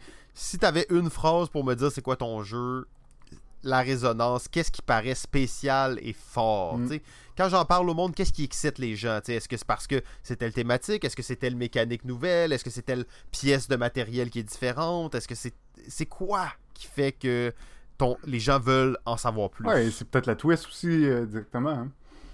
Ben oui, c'est ça. C'est, probablement la, la twist Mm. directement. Là, tu sais, c'est, euh, aussi, des fois, on le sait pas nécessairement c'est quoi la twist de notre jeu en, le- euh, le faisant. J'ai- J'aime bien me. C'est mon nouveau motto de designer de jeu. C'est il faut être proche du carton et à l'écoute de ses testeurs. Des fois, tu as, des idées, mais tu sais pas exactement ce qui va exciter les gens, ce qui va faire que ton jeu va sortir du lot. Et ça, tu peux le découvrir seulement en testant et en regardant les gens jouer à ton jeu. Ouais, exactement. C'est. euh, C'est ça. Je- J'ai rien à rajouter là-dessus. Ben, la twist, c'est important, La surtout twist, à notre époque. Là, on est tellement. Il y a tellement de jeux qui sortent, tellement de, de, de- de choses qui se passent. Qu'est-ce qui fait que ce jeu est là, la résonance on va... euh, Qu'est-ce qui fait qu'il résonne Ouais. dans la tête des gens avant même qu'il y ait joué pratiquement, Mm. tu sais? Ça, c'est sûr que c'est en lien aussi avec, euh, mettons, la commercialisation du jeu et tout ça, mais euh, dans le game design aussi, c'est important. Ben oui, ben oui, GF, t'es tellement commercial. Toi, t'es tellement commercial. Non, mais Moi- moi, je fais- là, on est, on est dans un aspect de game designer, ce qui est bien correct, mais faut pas oublier euh, le reste, hein? Parce que on, on crée des jeux dans une industrie, dans une, euh, dans une formule qui, qu'on doit un peu euh, s'adapter à. Mais, mais ça, c'est une bonne question à savoir est-ce qu'on crée des jeux pour qu'ils soient édités? Ou on crée des jeux parce qu'on n'a pas le choix de créer des jeux Euh, Et non, mais en fait, je lisais sur euh, Bruno Catala, c'est une de ses citations que j'ai lues récemment, mais c'est une citation qui corrobore tout le sentiment de création en général. C'est que les créateurs ne le font pas par désir, ils, ils le font par obligation. Euh, Nice. Est-ce qu'un jeu doit absolument être édité comme on le connaît ou euh, mettons tu crées un jeu là, puis ce jeu-là, là, tes amis capotent sur ce jeu-là, puis toi tu capotes sur ce jeu-là, puis vous vous amusez, puis vous jouez, puis et- et- je comprends qu'éditer c'est un objectif en soi, mais moi je pense que ça devrait pas être l'objectif. tu sais. Ben, ça, oui puis non, dans le sens que après, c'est sûr que si tu veux, si c'est un hobby pour toi, que ça te dérange pas trop, tu t'en fous un peu, tu as une idée, tu veux faire ton jeu, fine, il y a, pas de problème euh, pour moi à ce niveau-là. C'est ça, bien entendu, Jeff, c'est une question qu'on pourrait se poser vraiment longtemps et euh, à savoir quel est l'objectif derrière la, la création. Euh, être édité pour moi en est un. Je je crois pas que même quelqu'un qui est plus un hobbyiste devrait ou même un professionnel devrait se dire que son but c'est d'être édité par un éditeur. Euh, Il y a tellement de manières de propager des jeux, de jouer à des jeux. Euh, on est dans une époque, en plus, la décroissance. La décroissance. Pourquoi toujours, toujours vouloir produire plus de choses? Euh, Je me lancerai pas là-dedans, là, mais. Oui, ben, euh, c'est sûr que comme hobby, c'est intéressant. Si tu fais ça comme hobby, relax, ben, je pense pas que tu devrais nécessairement avoir ça en tête. Par contre, évidemment, si tu crées ton jeu et que tu n'as pas ça en tête, puis plus tard tu veux l'éditer, ben là, peut-être que tu vas avoir des problèmes. Fait que ça reste que si c'est potentiellement un de tes objectifs, c'est mieux quand même de le garder en tête. Euh, mais au bout de la ligne, créer un jeu, c'est aussi expérimenter, c'est aussi euh, ben, gagner de l'expérience ou se pratiquer à faire ça. Et c'est probablement pas tous les jeux non plus euh, qui méritent d'être édités, hein, tout simplement. Certains jeux, on va le créer, on va le créer en se disant il pourrait être édité finalement. C'est peut-être pas le cas, mais ça t'aura peut-être euh, donné de, la meilleure expérience pour ton prochain jeu qui lui peut-être sera édité. Puis là, on dévie un peu des, lentilles et tout ça, mais c'est tellement de travail faire un jeu. Ok, demander à tout le monde qui en ont fait, euh, même s'ils n'ont pas été édités ou ils ont été édités. C'est tellement un processus et un parcours que si vous le faites pour être édité, vous risquez d'être bien déçu à un certain moment parce que c'est beaucoup d'efforts à mettre dans quelque chose pour un but. Pas un but futile, mais un but qui, fait plus ou moins de sens. Je veux dire, vous faites des jeux parce que vous voulez créer du plaisir, vous avez quelque chose à dire, vous voulez raconter une histoire, vous voulez faire que les gens s'amusent, vous avez une vision précise. Vous... Il y a plein de raisons pourquoi créer un jeu. Euh, L'édition va venir euh, naturellement par rapport à ça. Mais comme j'ai dit au début, si vous passez à travers les 100 lentilles avec votre jeu, sérieusement, je suis pas, je suis pas sûr qu'il va être édité. S'il l'est pas, là... euh, C'est un Kickstarter. non, non, non, mais non, non, fait- euh, non, non, mais à, à 100 lentilles, s'il l'est pas, j'allais dire, je vais l'éditer, moi. Je vais l'éditer, moi. Si vous avez passé les 100 lentilles dans votre jeu puis que vous êtes sérieux, là, euh, on va, on- je vais l'éditer. Je vais l'éditer, votre jeu. Euh, Ouh là là, des gros engagements. Ouais, sérieusement, quelqu'un qui a passé les 100 lentilles euh, puis son jeu est pas édité, c'est c'est bizarre. là. Il y a quelque chose qui cloche quelque part. Ouais. Donc, ob- euh, lentille numéro 11, l'inspiration infinie. Ouh. Et ça commence en plus avec une citation de Ramdas. Quand tu sais comment écouter, Tout le monde est un gourou. Ok. C'est ce que je me disais en écoutant. euh, c'est quoi là, la personne qui était contre les masques? Donc, pour utiliser cette lentille, arrêtez de regarder votre jeu. Arrêtez de regarder les jeux qui y ressemblent, mais regardez tout ce qui n'est pas jeu. Regardez partout ailleurs. Posez-vous les questions suivantes. Quelle expérience dans ma vie est-ce que j'aimerais partager avec les autres? Qu'est-ce que. Comment est-ce que je peux capturer l'essence de cette expérience? Et le retranscrire dans mon jeu? Euh, ça, c'est vraiment intéressant. Mhm. Dans le jeu vidéo, c'est pas c'est plus facile, mais il y a plus de manières de faire ça. Ça, ça me rappellera un, un de mes cours justement de design de jeu. On étudiait Book of Lands, qu'on est en train d'étudier là, et le prof nous avait fait l'analogie avec euh, la bataille de balles de neige. Hmm. Tu fais une bataille de balles de neige avec tes amis, t'as as froid aux mains, quand tu souffles dans tes mains, ça fait de la buée. Donc, euh, tu sais, il y, a- tout cet aspect-là qui est juste. Dans un jeu vidéo, tu peux rajouter de la petite, de la petite buée pour rajouter à l'immersion, puis rajouter à l'expérience qui n'est pas directement relié au jeu, qui va comme t'immerser, t'immerger dans l'expérience. Euh, dans le jeu de société, c'est toujours un peu plus compliqué d'amener cette idée de j'amène le réel dans mon jeu. Ouais, exact. Puis je trouve que c'est euh, une bonne façon de sortir des sentiers battus au niveau des thématiques. Euh, parce que, Mhm. tu sais, il y a tellement de jeux, là, de- souvent qui sortent, là, avec une thématique vraiment originale, puis t'es comme, ah, wow, c'est bon.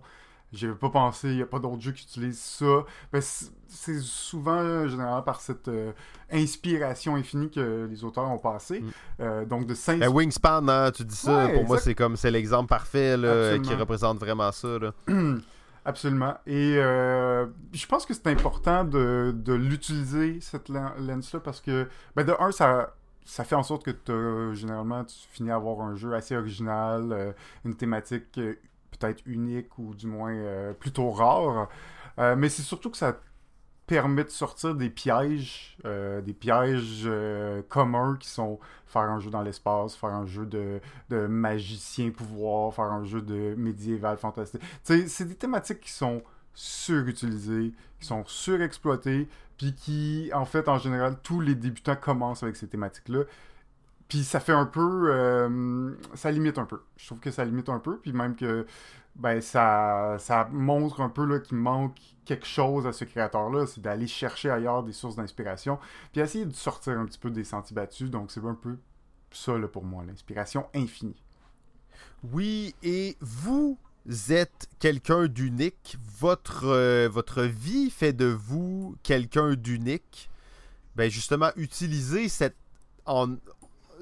Le design de jeu, est-ce que c'est de l'art? Est-ce que c'est du design? Euh, euh, c'est sûr, quand on dit du design de jeu, ça semble assez clair comme ça, comme réponse, mais c'est jamais clair où on se situe entre les deux. On est vraiment entre les deux et d'aller puiser à l'intérieur de soi euh, va faire émerger justement quelque chose qui est très singulier à vous, que personne d'autre aurait pu faire. Euh, le jeu de conquête galactique Forex que vous rêvez de faire, là, c'est un peu dommage à dire, mais tout le monde peut le faire. Le Il a jeu, déjà été fait. Ben, il a déjà été fait, c'est ça, surtout. Il a déjà été fait il y a 30 ans. Euh, donc oui, peut-être que vous pouvez mettre une mécanique, une twist dedans qui va faire que c'est différent. Mais euh, il y a plein de choses qui n'ont pas été faites. Puis on, on dit, ouais, mais non, on a l'impression que tout a été fait. Tout a été fait jusqu'à ce que quelqu'un fasse quelque chose qui n'a pas été fait. Et ça, ça peut arriver n'importe quand.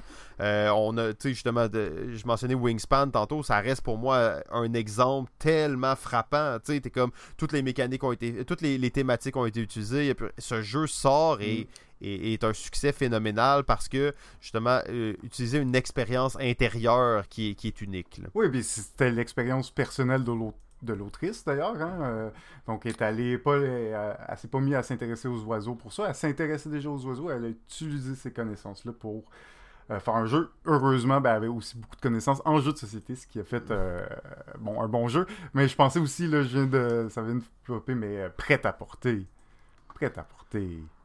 Thème Hmm, tellement unique, tellement comme personne, aucun autre jeu a fait cette thématique-là. tu sais. Euh, effectivement, et là, ben là, on parle de thématique, mais euh, juste pour bouncer un peu là-dessus, j'irais sur euh, le jeu. bon, ça s'appelle maintenant Panic on Wall Street, mais le jeu Master of Commerce, tu sais, qui est un jeu de bourse, Ouais. mais quand on pense à une expérience de bourse, ok, les gens qui crient avec des petits papiers dans les mains, ben, ça c'est une expérience du réel qui vient et qui ne cadre pas nécessairement avec les jeux de société, mais qu'on a extrait et qu'on a apporté dans, euh, dans un jeu de société. Oui, euh, et, renforcé par le fait qu'il y a deux, deux rôles et deux gagnants. Euh, oui, tu vois, ça, ça vient vraiment de, de, originalité, justement. De la thématique. C'est ça, puis de l'expérience de, réelle, mm. de qu'est-ce qui, de qu'est-ce qui n'est pas jeu, en fait. Fait que c'est quand même vraiment intéressant. Ouais, c'est toujours dur de faire cette adaptation-là. Ça peut toujours, ça peut pas toujours marcher. On l'a peut-être pas tout le temps du premier coup, mais euh, c'est une bonne source d'inspiration. Ouais, puis mettez vos, vos lentilles, là. Mettez là la lentille de l'inspiration infinie. si vous voulez passer à travers les 100 lentilles, il faut la mettre celle-là. Euh, lentille numéro 12, l'énoncé de problème. Pour utiliser cette lentille, pensez à votre jeu comme étant la solution d'un problème. Posez-vous ces questions. Quel problème euh, suis-je réellement en train d'essayer de résoudre? Ai-je eu euh, des présomptions à propos de ce jeu qui n'ont rien à voir avec son vrai but? Est-ce qu'un jeu est réellement la meilleure solution? Pourquoi? Comment pourrais-je dire euh, si le problème est résolu? C'est spécifique, ça, hein? Euh, oui, c'est très très spécifique, effectivement. Ça s'adapte peut-être pas aussi bien à tous les jeux. Mm. par contre, mettons, quand on pense à des jeux plus sérieux, à des jeux, euh, mettons même éducatifs, ben là, ça, c'est une lentille qui est aussi importante que celle de l'expérience, sinon plus. sais. Absolument. Euh, ça, c'est vraiment des choses à réfléchir. Puis quand même, on peut se dire, malgré tout, on peut prendre le problème à un sens plus large et l'adapter à cette question. Tous les jeux. Parce que ça, c'est un peu le but du jeu. Tu sais, comme, ben, pourquoi tu prends des cartes puis avec des couleurs, puis tu veux les mettre avec des cubes qui ont la même couleur, puis tu veux les échanger contre des points? C'est quoi le problème? C'est comme qu'est-ce que est-ce que tu ajoutes quelque chose dans l'univers ludique? Est-ce que ton jeu vient euh, est, fond, est, important pour l'univers du jeu. Pratiquement, ça pourrait être ça la question. Ouais, c'est vrai dans le jeu euh, bon, euh, plus conventionnel ludique. c'est vrai, moi je lis ça, puis ça me, ça me parle énormément au niveau des jeux sérieux. ouais c'est souvent euh, genre de choses où on se dit hey euh, j'ai je sais pas j'ai une classe j'ai un groupe de gens que j'aimerais les leur faire comprendre comment telle mécanique telle chose fonctionne dans la vraie vie ben, comment on peut le ludifier? Ben là quand tu vas essayer de ludifier euh, ce genre d'expérience ce genre de d'apprentissage en fait que tu veux communiquer à tes joueurs ben ça ça va être les questions qu'on va se poser vraiment vraiment des questions dans le top là, de, la priorité, euh, parce que c'est ça le but. Le but n'est plus... Ben oui, c'est toujours d'avoir du plaisir, ça reste un jeu, il faut que ça soit ludique, mais c'est aussi euh, ben, d'apprendre, donc d'être capable de transmettre des connaissances de façon ludique. Euh, donc, pour moi, ça représente ben, c'est effectivement très important, puis c'est quand même drôle parce que je, reviens sur euh, Locomuse, euh, notre entreprise, notre studio de développement de jeux de société. Oui, on veut aller dans l'édition, mais on travaille aussi avec des clients. Des clients qui ont justement besoin de ludifier certains processus, de transmettre des connaissances, des compétences, euh, de, former des gens à certaines choses. Et nous, on propose bien entendu de le faire par le jeu. Et j'ai posé la question à une cliente récemment sur un jeu spécifique sur lequel on travaille. Et la question c'était est-ce que c'est plus important que le jeu soit vraiment le fun ou c'est plus important que le jeu transmette euh, les, connaissances, les, les, faits et que si tu joues une fois, c'est pas si grave, mais au moins tu auras reçu l'information. Euh, et en fait, la, réponse, euh, bien entendu, le but, c'est quand même un mix des deux. Euh, mais si tu dois en prioriser un, et elle m'a quand même répondu que le but, c'était de transmettre des faits. Donc, de, résoudre un problème précis. Fait que ça, c'est important de voir comment cette, cette lentille, qui dans certains jeux pourrait être pratiquement inutile, dans d'autres jeux, c'est ça pourrait être la lentille principale. exactement. Euh, parce que certaines compétences vont mieux se transmettre euh, avec certaines mécaniques, certaines euh, façons de jouer vont être plus appropriées pour avoir des transmettre des connaissances. Donc ça, c'est toutes des questions à se poser, justement, quand on a peut-être un, un, objectif encore plus mm. précis derrière. Là. Ouais, exactement. Euh, lentille numéro. Oh, et là, hein, on scroll quelques pages. Lentille numéro 13. Celle-là, je la, je la trouve quand même assez, euh, assez drôle. C'est la lentille des 8, des 8 filtres. Ok, on met des, des lunettes puis des filtres. Ouais, mais c'est comme une lentille que t'as 8, 8 verres dans ta lentille, ok? Fait que là, t'as une lentille, t'as switcher. 8 verres dedans. Ouais, c'est ça. Ben, en fait, c'est ça qui est tricky. C'est pas, t'es switch pas, tu dois les avoir toutes en même temps. Oh. C'est une lentille qui a 8 couleurs, 8 épaisseurs dedans. Euh, pour utiliser ce- cet objectif, vous devez prendre en considération les nombreuses contraintes euh, auxquelles votre concept sera soumis. Vous pourrez considérer votre jeu comme fini quand il pourra passer à travers les 8 filtres. Donc, comme je vous disais, il faut que ça passe au travers Hmm. des 8 filtres. Et ça, c'est un peu tricky parce que 2, 3, 4, 5, 6, 7, 8, euh, on aura 8 filtres à, à tra- à les faire passer. On va passer chacun des, des filtres rapidement, bien entendu, parce que c'est comme une super lentille. tu sais. Euh, premier filtre, et c'est comme du plus, euh, on va dire, c'est des lentilles qui sont du plus primaire au plus euh, concret, on va dire que ça de même. Filtre numéro 1, c'est l'impulsion artistique. Donc l'impulsion artistique étant vraiment ce qui vous euh, ce qui vous semble bon de faire, ce qui est votre instinct, ce qui vous pousse à faire un jeu. Donc vraiment quelque chose de très primaire comme besoin.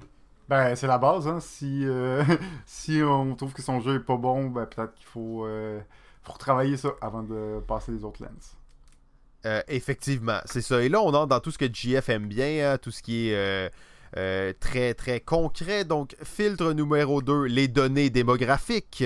Est-ce que, est que mon public cible est bien, est bien ciblé? Est-ce que les enfants de 8 à 14 ans aiment cette thématique? Donc, les données démographiques, ça, c'est important. Mhm. Euh, conception de l'expérience. Euh, ça, on va justement prendre l'ensemble des données autour du jeu. Euh, est-ce qu'il est équilibré? Est-ce que la courbe d'intérêt est bonne? Est-ce que le thème a une, une résonance avec le public? Toutes ces choses-là. Filtre numéro 4, et ça c'est pour PPP7, l'innovation. Est-ce que mon jeu est, euh, est assez innovant? Est-ce qu'il est trop innovant? La plupart du temps, on va dire, c'est pas ça le but, là, mais est-ce qu'il est assez innovant ou c'est juste une copie d'un jeu qui existe déjà sur le marché? Filtre numéro 5, business and marketing. Est-ce que mon jeu va se vendre? Y a-t-il des gens qui vont acheter ça au prix que je veux leur vendre euh, pour le type de public que je vise? Donc, bien entendu, c'est, c'est quand même une question importante à se poser. L'ingénierie. Est-ce que c'est possible de faire ce jeu-là? Est-ce que mes pièces de plastique imbriquées vraiment euh, spécialement, est-ce qu'il y a des machines pour les concevoir, ces pièces-là? Est-ce que techniquement, je peux avoir une pièce transparente, mais solide en même temps. Est-ce que je peux avoir un élastique dans mon jeu qui va tenir telle affaire? Surtout dans des jeux euh, qui sont un peu plus techniques, un peu plus, où le matériel est un peu plus spécial. Euh, même les jeux de dextérité, souvent, Mm. ça va être, est-ce que techniquement, on peut le faire, tu sais? Même que je poserais cette question-là avant, est-ce que ce jeu peut, euh, va se vendre? Ouais, ben oui, c'est clair, mais ça, c'est les 8 filtres. Faut qu'ils passent Ouais. les 8, hein. Fait que l'ordre dans lequel tu poses, c'est important, mais si ça passe pas les 8 filtres, back to square one. Euh, le filtre numéro 7, social et communauté. Est-ce que mon jeu atteint les objectifs sociaux et communautaires? Euh, on n'a pas beaucoup parlé de, de, de cette question-là, mais en plus en 2020, hein, c'est une question qui est de plus en plus présente quand on fait un jeu.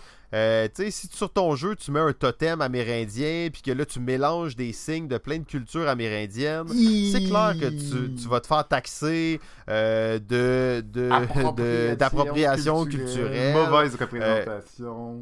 Ben oui, après si ton jeu, il- là je viens de voir sur Kickstarter en ce moment, il y a, il y a des petits débats, ok, il y a un jeu des, des personnages de, de- d'animés japonais, des mangas, et tu sais c'est des filles euh, très pulpeuses avec des formes et très peu de vêtements, Euh, donc est-ce que vraiment c'est approprié, Euh, est-ce que c'est social et communautaire à notre époque d'aller vers ce genre de choses-là?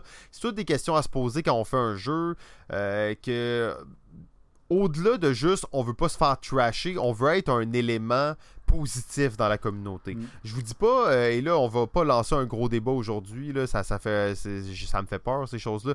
Je vous dis pas de suivre toutes les modes, là, puis de devoir vous plier à toutes les exigences sociales, euh, c'est pas ça l'idée, mais c'est quand même d'être conscient de l'époque dans laquelle on se trouve et d'être un élément euh, positif pour le futur, puis de propager des valeurs euh, qu'on est... Après ça, si vous voulez faire un jeu de filles tout nues, ben, y a... je vois pas nécessairement le problème à le faire, mais faut que vous en soyez conscient. Ouais, et euh, évidemment, ben, je pense à aussi un peu rapport à son ben, le contexte euh, dans lequel on est, euh, je veux dire social, dans quel pays, tu sais, culturellement. Ouais. Je pense que culturellement, il y a beaucoup de champs de, de différences, et c'est pour ça que peut-être qu'on peut voir. là, je sais pas si, le jeu que tu parlais c'est un jeu japonais, mais si c'est un jeu japonais, c'est moins surprenant que ça vienne d'eux parce que culturellement, c'est quelque chose qui est plus accepté. Disons que ici, qui est en train vraiment de notre vision de, De ça est en train vraiment de changer. Donc, euh, pour nous, on n'irait probablement pas vers cette direction-là. On voudrait justement faire un jeu de filles cute, mais habillées, puis pas trop euh, sexualisées. Nous, ce serait probablement ça notre rendement. Tandis qu'ailleurs, ben, peut-être qu'ils tu sais, ils sont ailleurs au niveau de la société aussi. Là. Donc, il y, y a ça à prendre en compte aussi.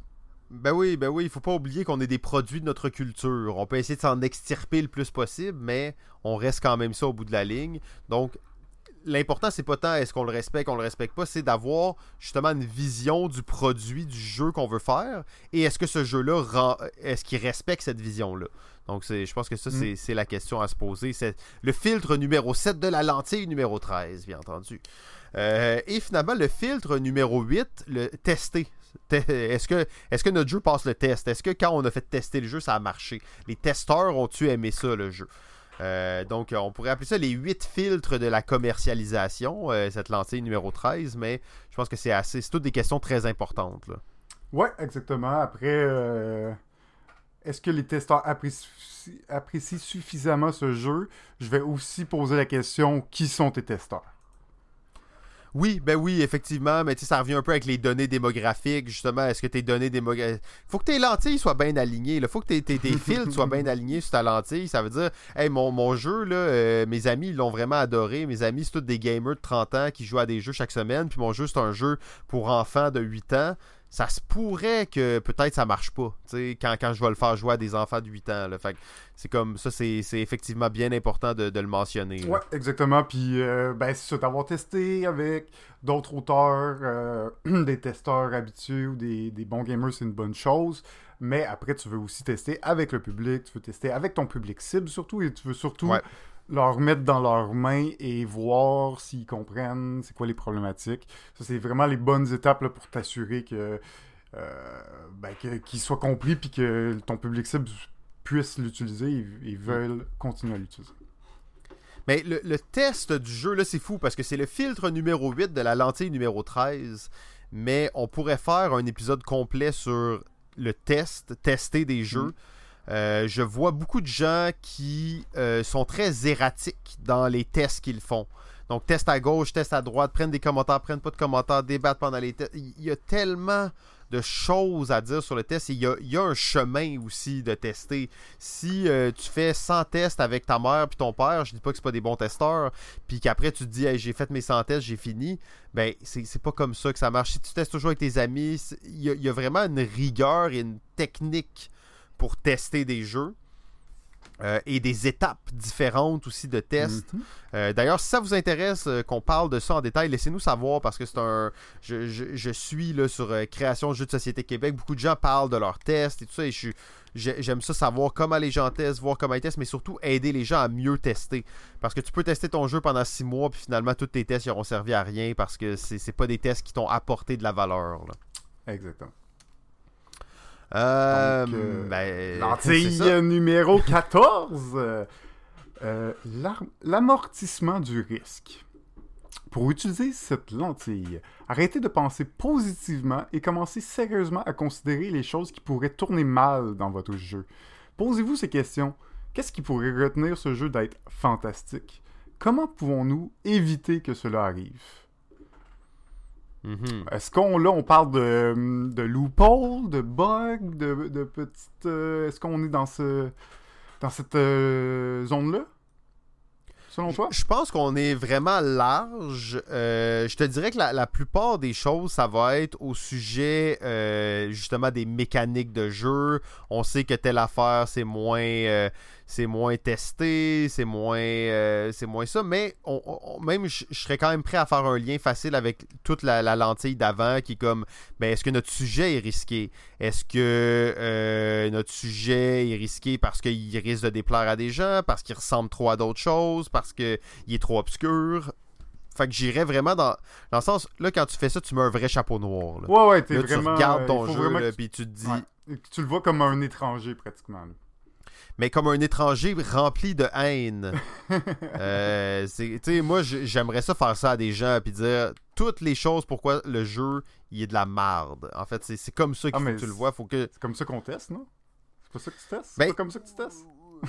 quand je mets la lentille de l'amortissement du risque, oui, mais euh, des fois, non, j'avoue, parce que l'affaire, ça, ça, revient aux lentilles. Il y a une technique qui, qui je veux pas trop dévier, là, mais il y a une technique de brainstorming qui s'appelle et de résolution de problèmes qui s'appelle la technique des chapeaux. Et cette technique-là fonctionne exactement comme la technique des, des lentilles. C'est que tu peux pas avoir deux chapeaux en même temps. Tu peux pas avoir deux lentilles en même temps sur les yeux. Tu peux juste en avoir une à la fois. Et ça, ça te force à vraiment te concentrer laser focus sur un aspect de ton jeu. Et quand tu mets la lentille numéro 14, celle de l'amortissement du risque, là, tu es là pour voir qu'est-ce qui est de la merde, qu'est-ce qui fait que ça peut pas marcher, qu'est-ce qui fait que, ouais, mais là, si telle chose fait ça, quelqu'un va, ça va devenir vraiment plate. Ou, ah, ouais, mais telle thématique, ça ressemble pas mal à tel jeu qui vient de sortir. Donc, vraiment, d'aller dans tout ce qui peut mal aller. Euh, c'est pas c'est pas une étape le fun, hein. c'est clair que quand tu demandes à des gens euh, pouvez-vous mettre la lentille 14 euh, aujourd'hui? Tu sais que tu vas passer une mauvaise journée. Euh, oui, question importante. Euh, j'ai l'impression que c'est peut-être un truc qui arrive plus euh, vers la fin du processus, mais je pense que c'est quelque chose à garder en tête tout, le long aussi. Oui, ben oui, c'est sûr. Par contre, si tu fais un jeu sur une thématique ultra sensible, ben là, t'es peut-être mieux d'y de, réfléchir dès le début. Là. Euh, pas quand ça fait deux ans que tu le développes, tu te rends compte que finalement euh, ton jeu, euh, t'as mis un pause sur BGG puis c'est un jeu de raciste, là, donc tu veux quand même faire attention à ça. Ouais. Mais oui, effectivement, c'est quelque chose, tout dépendant de quel angle tu veux le regarder. Je pense que la plupart des gens travaillent sur des thématiques relativement correctes. Là, la plupart du temps, je pense que c'est pas un problème. Là. Ça va surtout être dans le, le artwork à la fin qu'il y a des petits problèmes qui peuvent émerger. Là. Ah, il peut y avoir des thèmes controversés aussi. Il faut en être conscient. Quand on décide, si on décide d'aller dans cette direction-là, ben, faut être conscient qu'il va y avoir beaucoup de, hate euh, avec les réseaux sociaux et tout. Là. Donc, il euh, faut vraiment être sûr qu'on veut aller dans cette direction-là, être prêt à prendre la critique, même si on sait qu'il peut trouver son public, euh, des fois, ça peut faire mal. Ouais, ouais, ben oui, parce que même si un jeu a son public, ça veut pas dire qu'il n'y a pas ses détracteurs aussi. Hein. Exact. Puis c'est pas parce qu'il euh, y a des détracteurs que le jeu est pas bon, qu'il est pas fait. Après ça, ben c'est sûr que si tu vas avec des sujets euh, sensibles, ben il y a plus de risques, ça peut être plus difficile pour toi de, justifier ça. D'ailleurs, on vous encourage fortement à aller sur euh, Board Game Geek et de donner la note de 1 sur 10 à Gloomhaven. Ouais. Donc. ok. Ben non, ben non, on niaise, on niaise, vous le savez, j'ai même pas joué à Gloom. J'ai même pas joué à Gloomhaven. Puis là, je vois tout le monde qui joue à Jaw of the Lion. Puis là, c'est comme, hey, c'est la shit la plus cool depuis l'invention du grille-pain. va me faire des toasts à soir. Euh, lentille numéro 15. Ça, c'est une lentille que j'apprécie particulièrement. Le jouet. Pour utiliser cet objectif, arrêtez de vous demander si votre jeu est amusant et demandez-vous euh, si c'est amusant de jouer avec votre jeu. Euh, pour hmm. moi, c'est encore plus cool pour un jeu de société, pratiquement, ce truc-là. Posez-vous les questions suivantes. Euh, si mon jeu, il n'y avait pas de but, est-ce qu'il serait quand même amusant?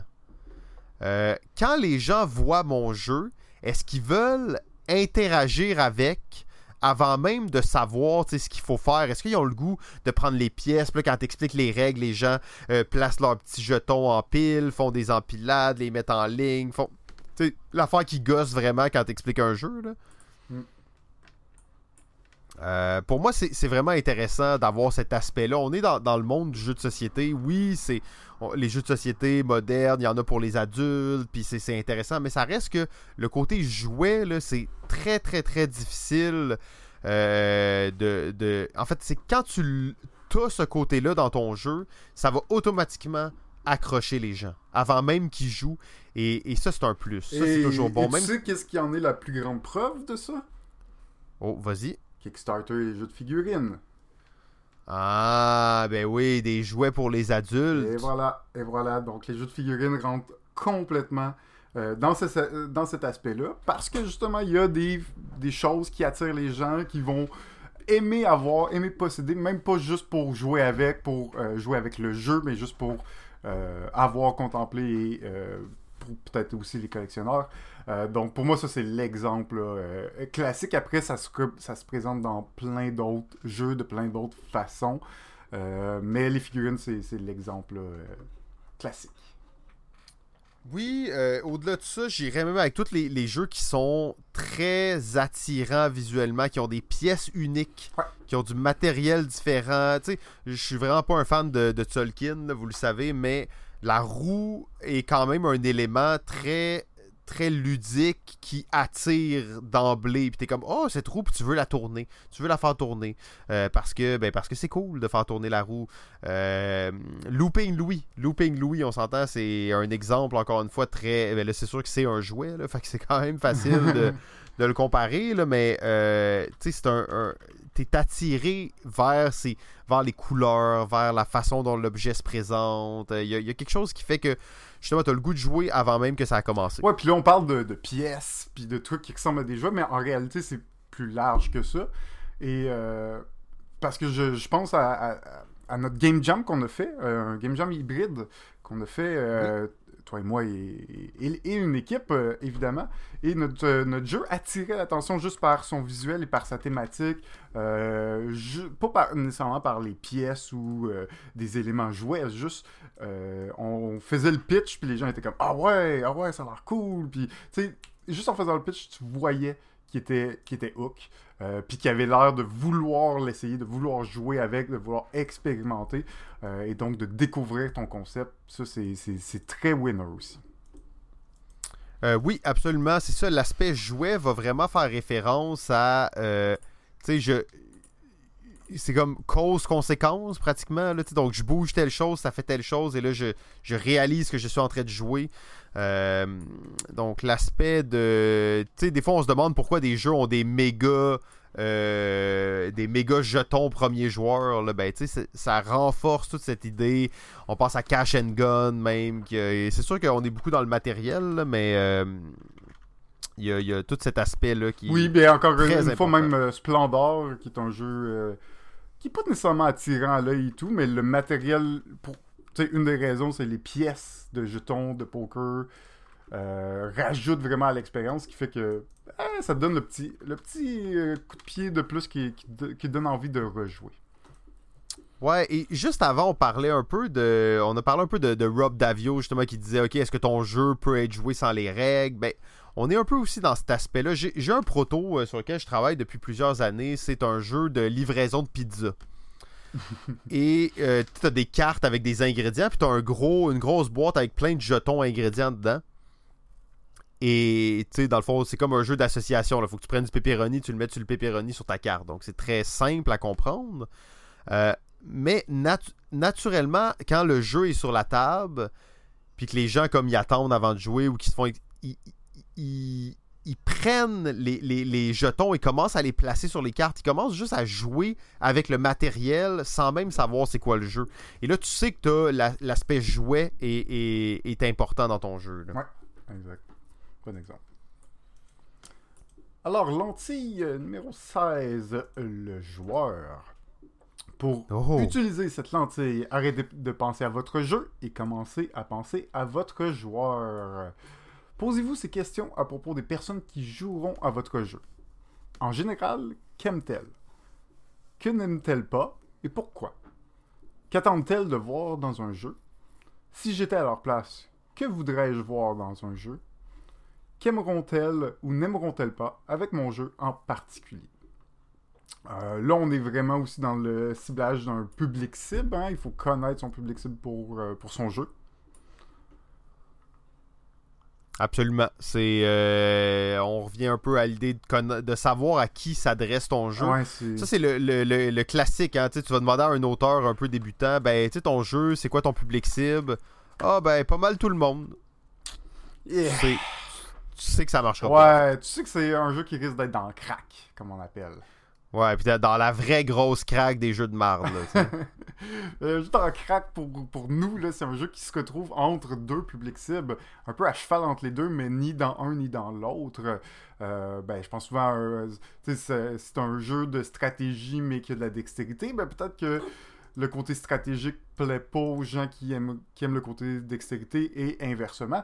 Donc là, tu te retrouves dans un endroit où tu veux plaire à un et tu veux plaire à l'autre, et à cause de ça, tu plais à personne. Donc, il faut faire attention, puis il faut savoir. euh, c'est presque un objectif, là. euh, assez rapidement, il faut, faut l'avoir en tête quand on crée notre jeu, à qui on s'adresse, vers quoi on va, parce que ça va nous donner aussi euh, les outils pour euh, ben, créer le jeu, puis savoir où s'arrêter, où, où continuer, où, où en rajouter, où en diminuer de l'information. Ouais, puis vouloir définir ton public, ça demande comme un une réflexion sur tu veux pas que ton public soit trop large parce que justement tu vas être dans la craque, mais tu veux pas non plus que ton public soit trop restreint parce que sinon ben, ton jeu il va s'adresser à presque personne. Mm. Et euh, un bon exemple de ça, je, viens de, lire un livre justement de Jam- Jamie Stegmaier, donc euh, l'auteur de, ben, de, viticulture, et c'était justement sur viticulture, ce- cette chose-là. Lui, à la base, viticulture, c'est un jeu sur le vin. Il s'attendait à ce que son jeu touche vraiment les amateurs de vin. Euh, mais mais tu sais, on n'est pas dans 20 mystères là, du Randolph, qui est vraiment un jeu pour les amateurs de vin. On est dans un gros euro. Et euh, tu sais, c'était un peu une vision naïve qu'il y avait. Et comme les gens qui aiment le vin, ils vont vouloir, ils vont aimer mon jeu. Mais non, c'est c'est les gens qui aiment les euros plus massifs et les gens qui aiment le vin. Fait que là, tu te retrouves comme à avoir différents publics cibles. Fait que t'as les deux, ça te permet un peu de calibrer ton, ton, ton ta, ta tarte, là, ta tarte de qui pourrait aimer potentiellement ton jeu. Euh, fait que lui, son jeu, c'était quand même intéressant parce qu'il disait, OK, 10% de mon public, c'est des gens qui aiment le vin, mais qui aiment pas les jeux de société. 50% de mon public, c'est les gens qui aiment les gros jeux de société. Et le reste, c'est les gens qui aiment les jeux de société et le vin. Fait que ça te permet un peu d'aller raffiner un public. Tu peux avoir deux, trois euh, démographies différentes que tu vas viser, mais de penser à ça, c'est quand même assez important. Là. Ouais, absolument. Euh, ouais, absolument. Euh, c'est sûr. euh, exactement. Si ton but c'est de faire un jeu sur le vin, ben pour, euh, pour parler aux gens qui aiment le vin, ben on n'est pas dans le même public que les gens qui aiment les jeux de société. C'est pas la même chose, pas parce que tu as une thématique euh, X que tu vas attirer ces gens-là. Tu peux les attirer, surtout ceux qui sont déjà ouverts aux jeux de société, mais c'est pas nécessairement le cas. Et surtout quand tu ben, es en train de créer un jeu un peu plus gamer, si on veut. Euh, là, c'est sûr qu'on notre public se, se- se raffine vraiment. Là. Puis après, est-ce que. Tu sais, lui, euh, bon, oui, il y a une généralité, mais il y a quand même une niche, mais une niche qui est assez grosse. Ce qu'il faut faire attention, c'est justement d'aller chercher une niche qui est peut-être trop mince pour vraiment supporter là, la vie du jeu.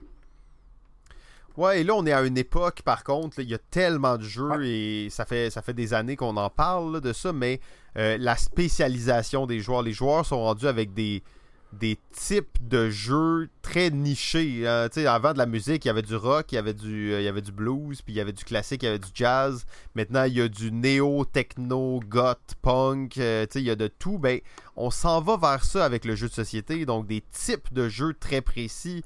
Euh, avant, les jeux de figurines, c'était un type de jeu. Maintenant, tu t'as les dungeon crawlers, t'as les jeux d'arène, t'as les jeux narratifs, t'as les jeux d'infiltration. Donc, t'as plein de types de jeux. Fait que ta niche peut quand même être plus restreinte qu'avant. J'ai l'impression même que ça va être un avantage. Ouais, absolument, je suis d'accord euh, avec ça. C'est. euh, c'est de. Ouais, les niches sont de plus en plus grosses, surtout. euh, bon, avec Internet, hein, tu peux toucher presque le monde entier. Ça, ça augmente le potentiel d'une niche, en effet. Lentille numéro 17. Euh, lentille numéro 17. Le plaisir. Oh, ben. Tantôt, on a parlé de l'amusement, là, on va parler du plaisir. Pour utiliser cette lentille, pensez au genre de plaisir que votre jeu offre et n'offre pas. Posez-vous les questions. Quel plaisir avec un S mon jeu donne-t-il aux joueurs? Peuvent-ils être améliorés? Quel plaisir manque à l'expérience? Pourquoi Et peuvent-ils être améliorés? Alors là, on est vraiment plus dans la, on va dire, le plaisir technique. Pas l'amusement général de comment je me sens, mais le plaisir qui est... Le plaisir, c'est de faire le gros combo. Le plaisir, c'est euh, de, rouler le dé puis de ne pas un 1. Le plaisir, c'est de faire chier l'autre joueur. Donc, des plaisirs qui sont beaucoup plus spécifiques et euh, nommables, mettons. Ouais, ben c'est sûr qu'on. C'est un peu de pair avec l'expérience, mais euh, on est, euh, comme tu dis là, là on n'est pas en train de calculer une courbe d'excitation, on est en train de, voir si tout le long de la partie, euh, le plaisir est présent. Ça pas obligé d'être des pics d'excitation extrême, ça a juste besoin d'être plaisant tout le long. et ben, c'est ça, il faut penser à est-ce que mon jeu euh, réalise ça? Est-ce que c'est le fun tout le long? Est-ce que ça peut être amélioré? Puis, euh, est-ce qu'il y a des éléments qui manquent à la thématique qui pourraient rajouter du plaisir euh, pour le joueur? donc, on, est dans, cette optique-là. ça reste un élément important, évidemment, le plaisir. On est là pour jouer, même dans les jeux qu'on appelle les jeux sérieux, le plaisir est quand même important. Ouais, ben en fait, d'ailleurs, ce qui est cool avec cette lentille, c'est qu'on a comme une liste des, des plaisirs qu'on peut en retirer. Euh, c'est pas une liste exhaustive, mais c'est quand même une liste euh, assez, assez intéressante. Euh, on va retrouver là-dedans l'anticipation, donc le fait d'attendre son tour, d'espérer avoir quelque chose, le fait d'être sur le point de. Hein, vous savez qu'est-ce que je veux dire, justement, sur le point de. sinon, on a se réjouir du malheur des autres, ce qui est un plaisir quand même assez excitant, bien entendu. Euh, l'humour, est-ce que c'est un jeu qui quand on pense à des jeux comme Cards Against Humanity ou des choses comme ça, ben, le plaisir vient vraiment de l'humour qui va ressortir du jeu. Euh, les possibilités, le fait d'avoir plein de choix devant soi, devant soi, de pouvoir choisir à gauche, à droite, ça c'est intéressant. La fierté d'avoir réussi, euh, le, sentiment d'accomplissement, ça c'est un plaisir très très satisfaisant. Euh, la, surprise, on a parlé un peu tantôt, la surprise est un, des plaisirs. Le triomphe sur l'adversité, donc le fait d'être fier de soi. Et l'émerveillement, le fait de découvrir des choses, euh, est une liste non exhaustive des types de plaisirs que peut générer un jeu. Ouais, très bonne liste. Euh, c'est des, bonnes bons angles d'attaque justement pour se poser des questions puis s'assurer qu'on est, qu'on est dans, dans, le ton là, avec le jeu. Effectivement. Lentille numéro 18, le flow. La zone. Pour utiliser cet objectif, vous devez examiner ce qui retient l'attention de votre joueur. Posez-vous ces questions. Est-ce que mon jeu a des objectifs clairs? Si ce n'est pas le cas, comment puis-je corriger cela? Est-ce que les objectifs du joueur sont les mêmes que ceux que j'avais prévus? Y a-t-il des parties euh, du jeu qui distraient les joueurs au point d'en oublier leur objectif? Si c'est le cas, ces distractions peuvent-elles être réduites ou liées aux objectifs du jeu? Est-ce que mon jeu propose un flow régulier de challenge qui ne soit ni trop difficile ni trop facile, en prenant en considération le fait que les compétences du joueur s'améliorent graduellement? Finalement, oh. oui.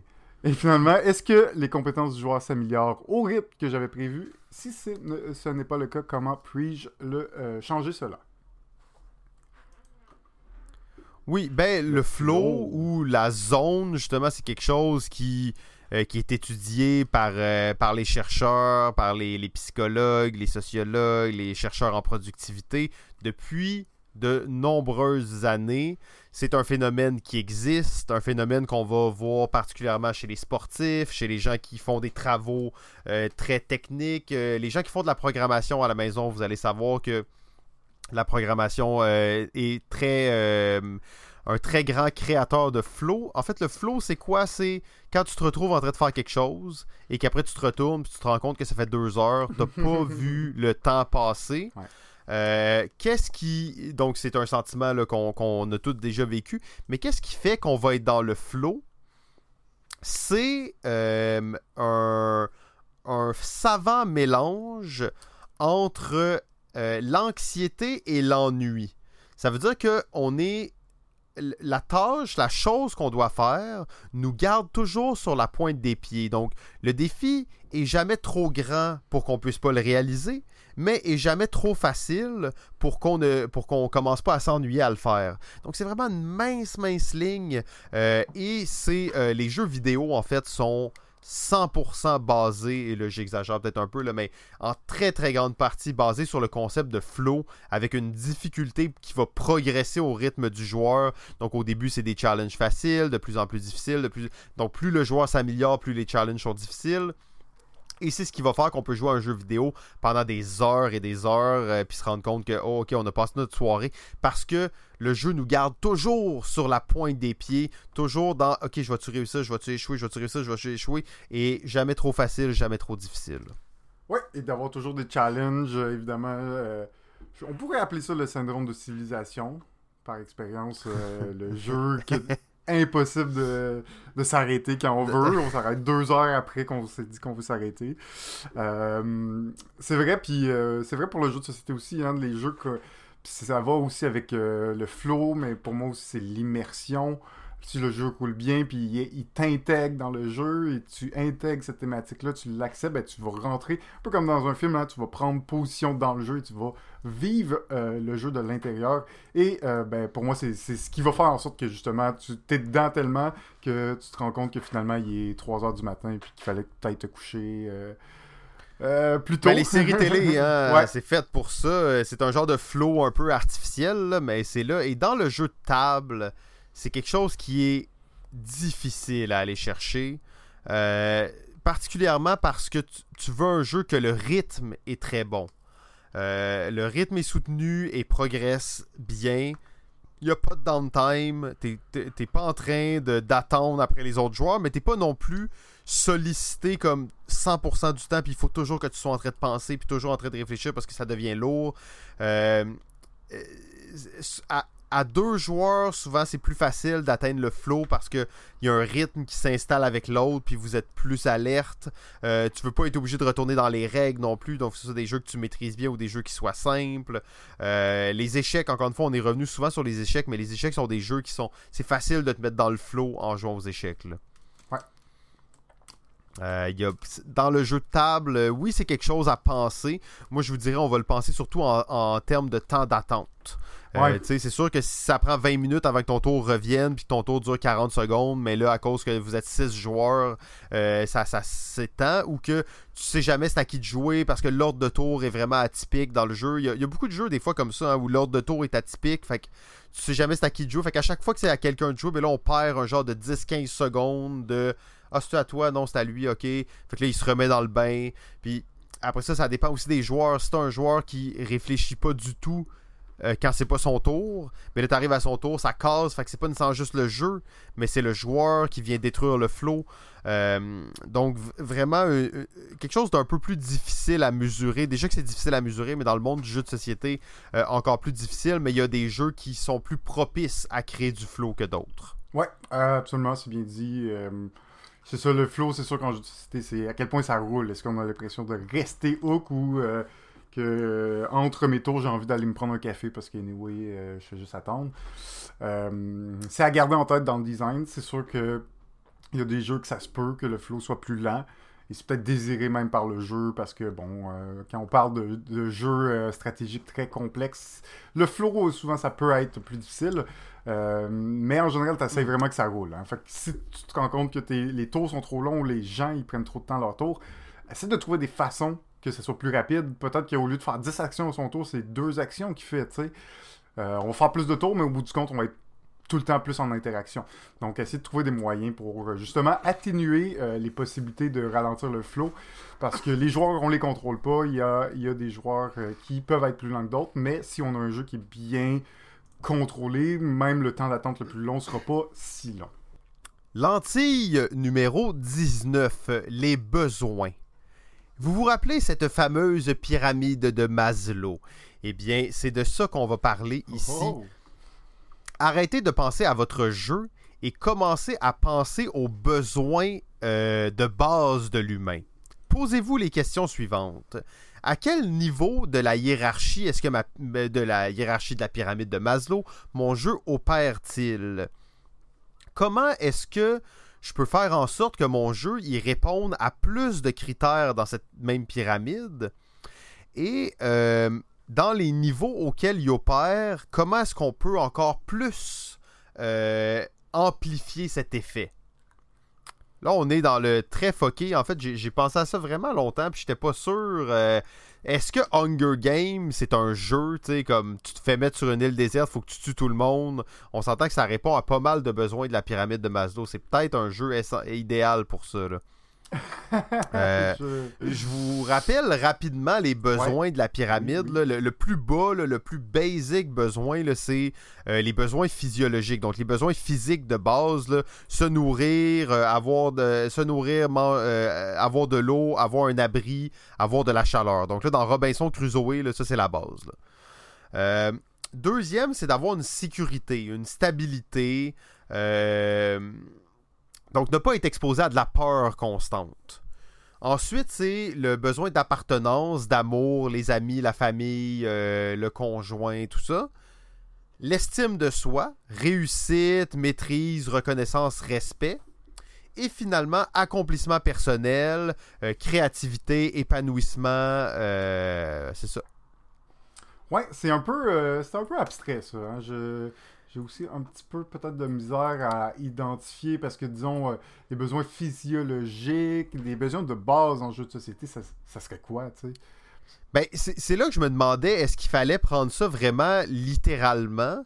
Parce que je me dis, et moi je pensais vraiment à Robinson, le, jeu le Robinson euh, d'Ignacy Chevicek, c'est que le jeu, oui, ok, ne fait pas écho aux besoins physiologiques réellement, mais oui, c'est ça le jeu, tu sais, je veux dire, tu veux survivre, tu veux manger, tu veux un abri, tu sais.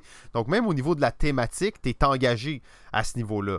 Donc le, but un peu de cette lentille, c'est d'aller jouer dans le plus d'étages possible de cette pyramide. C'est sûr que si tu joues à un jeu où tu te dis, je vous mets dans une prison, je vous donne trois biscuits soda, on va voir qui, va survivre le plus, le plus loin, c'est un jeu qui est engageant, on s'entend.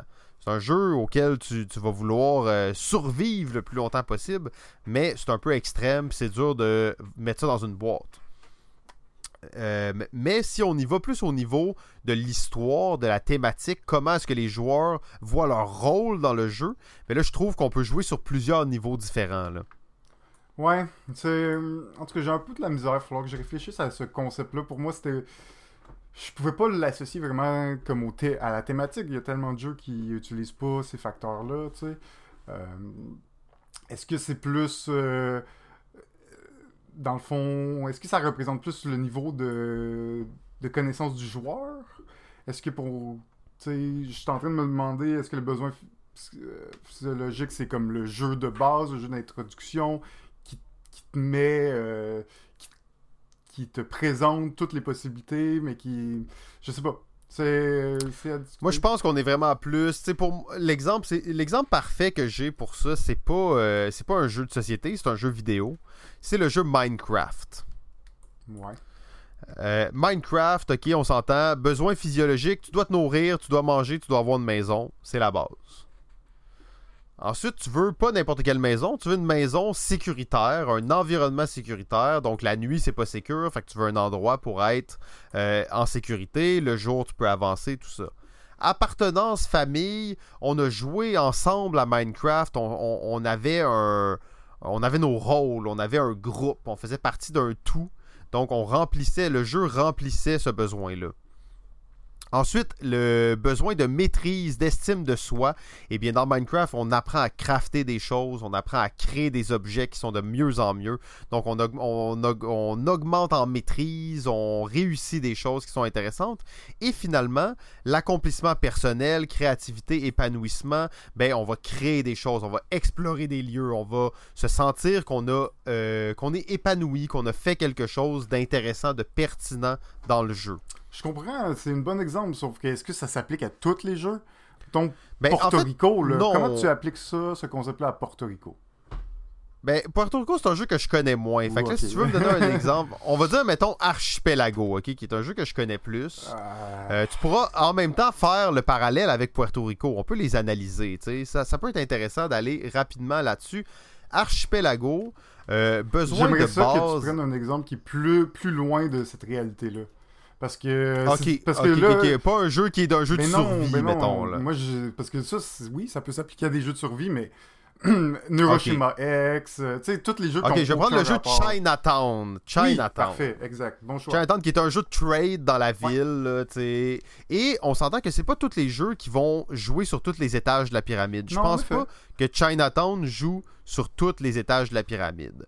Mais sentiment de OK, physiologique, je l'élimine d'emblée et d'après moi, c'est probablement la section qui va être éliminée le plus d'emblée dans, euh, ça?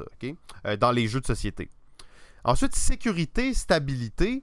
Ben, dans Chinatown, ok, tu veux vraiment avoir tes bonnes tuiles, tes tuiles qui sont sécures, que tu sais, ok, peu importe si j'arrive à trader ou non, j'ai au moins cette petite stabilité qui fait que je vais pas me faire complètement éclater par ceux qui auront tradé. Ensuite, euh, appartenance, amour, je veux faire des trades avec toi, je veux qu'on soit, qu'on s'entende bien. Là, toi, tu as besoin d'un dim sum, moi j'ai besoin d'une laundry. Là. On peut-tu s'entendre, on peut-tu trouver un terrain d'entente? T'as le 14, j'ai le 24, on peut-tu s'aimer puis tu sais, faire une bonne affaire sans devoir ça. ok. Ensuite, estime de soi, réussite, maîtrise. J'ai réussi à faire un beau trade, je suis content, euh, j'ai réussi à le faire et en plus, j'ai complété mon dim sum à 5 au quatrième tour. Je vais avoir beaucoup d'argent grâce à ça accomplissement personnel, créativité, épanouissement. Là, on va justement, on sort un peu de, de, de ça. J'irai pas trop dans les détails, mais je pourrais dire que la créativité dans, dans, dans va venir vraiment des arguments que tu vas sortir aux autres personnes pour essayer de les convaincre. Euh, mais je trouve que Chinatown joue très bien dans deux niveaux euh, de la pyramide et probablement dans deux niveaux en haut, en bas, et capable d'aller euh, être justifiable malgré tout. Là. Ok, ben c'est. Moi, je j'ai un peu encore de la misère à le voir comme ça. Pour moi, c'est- Ok, nomme-moi un autre Non, jeu. non, on va regarder non, un autre jeu. pas ça, j'ai pas d'exemple. Je vais, on- on- je vais réfléchir puis on s'en reparlera. Euh, mais c'est intéressant. C'est intéressant à y penser. euh.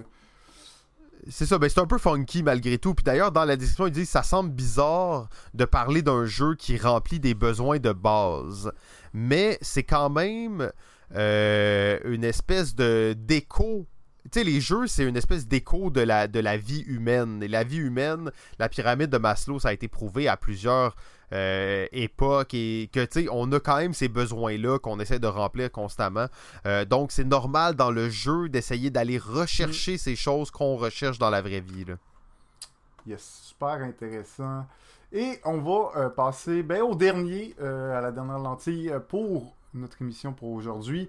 Oui, parce que là, c'est pas la dernière, hein, c'est seulement la 20e. 20e sur 100. Sur 100. Je vous rappellerai que je- moi, je voulais les faire d'une shot. Et là là. Jeff voulait pas. Fait que euh, vous saurez à qui vous plaindre vu que vous avez pas la suite maintenant. Soyez patients. euh, les autres saisons vont, vont venir. On va continuer. Inquiétez-vous. C'est vraiment le fun à faire d'ailleurs. Euh, belle réflexion. ouais, ouais, non, c'est très intéressant. J'espère que vous appréciez, que vous aimez là, le- ce que ça, ça amène comme réflexion. Et euh, ben, on va passer tout de suite à au numéro 20, le jugement. Pour décider si votre jeu est bon et un bon juge vis-à-vis des joueurs, posez-vous ces questions. En quoi votre jeu juge-t-il les joueurs?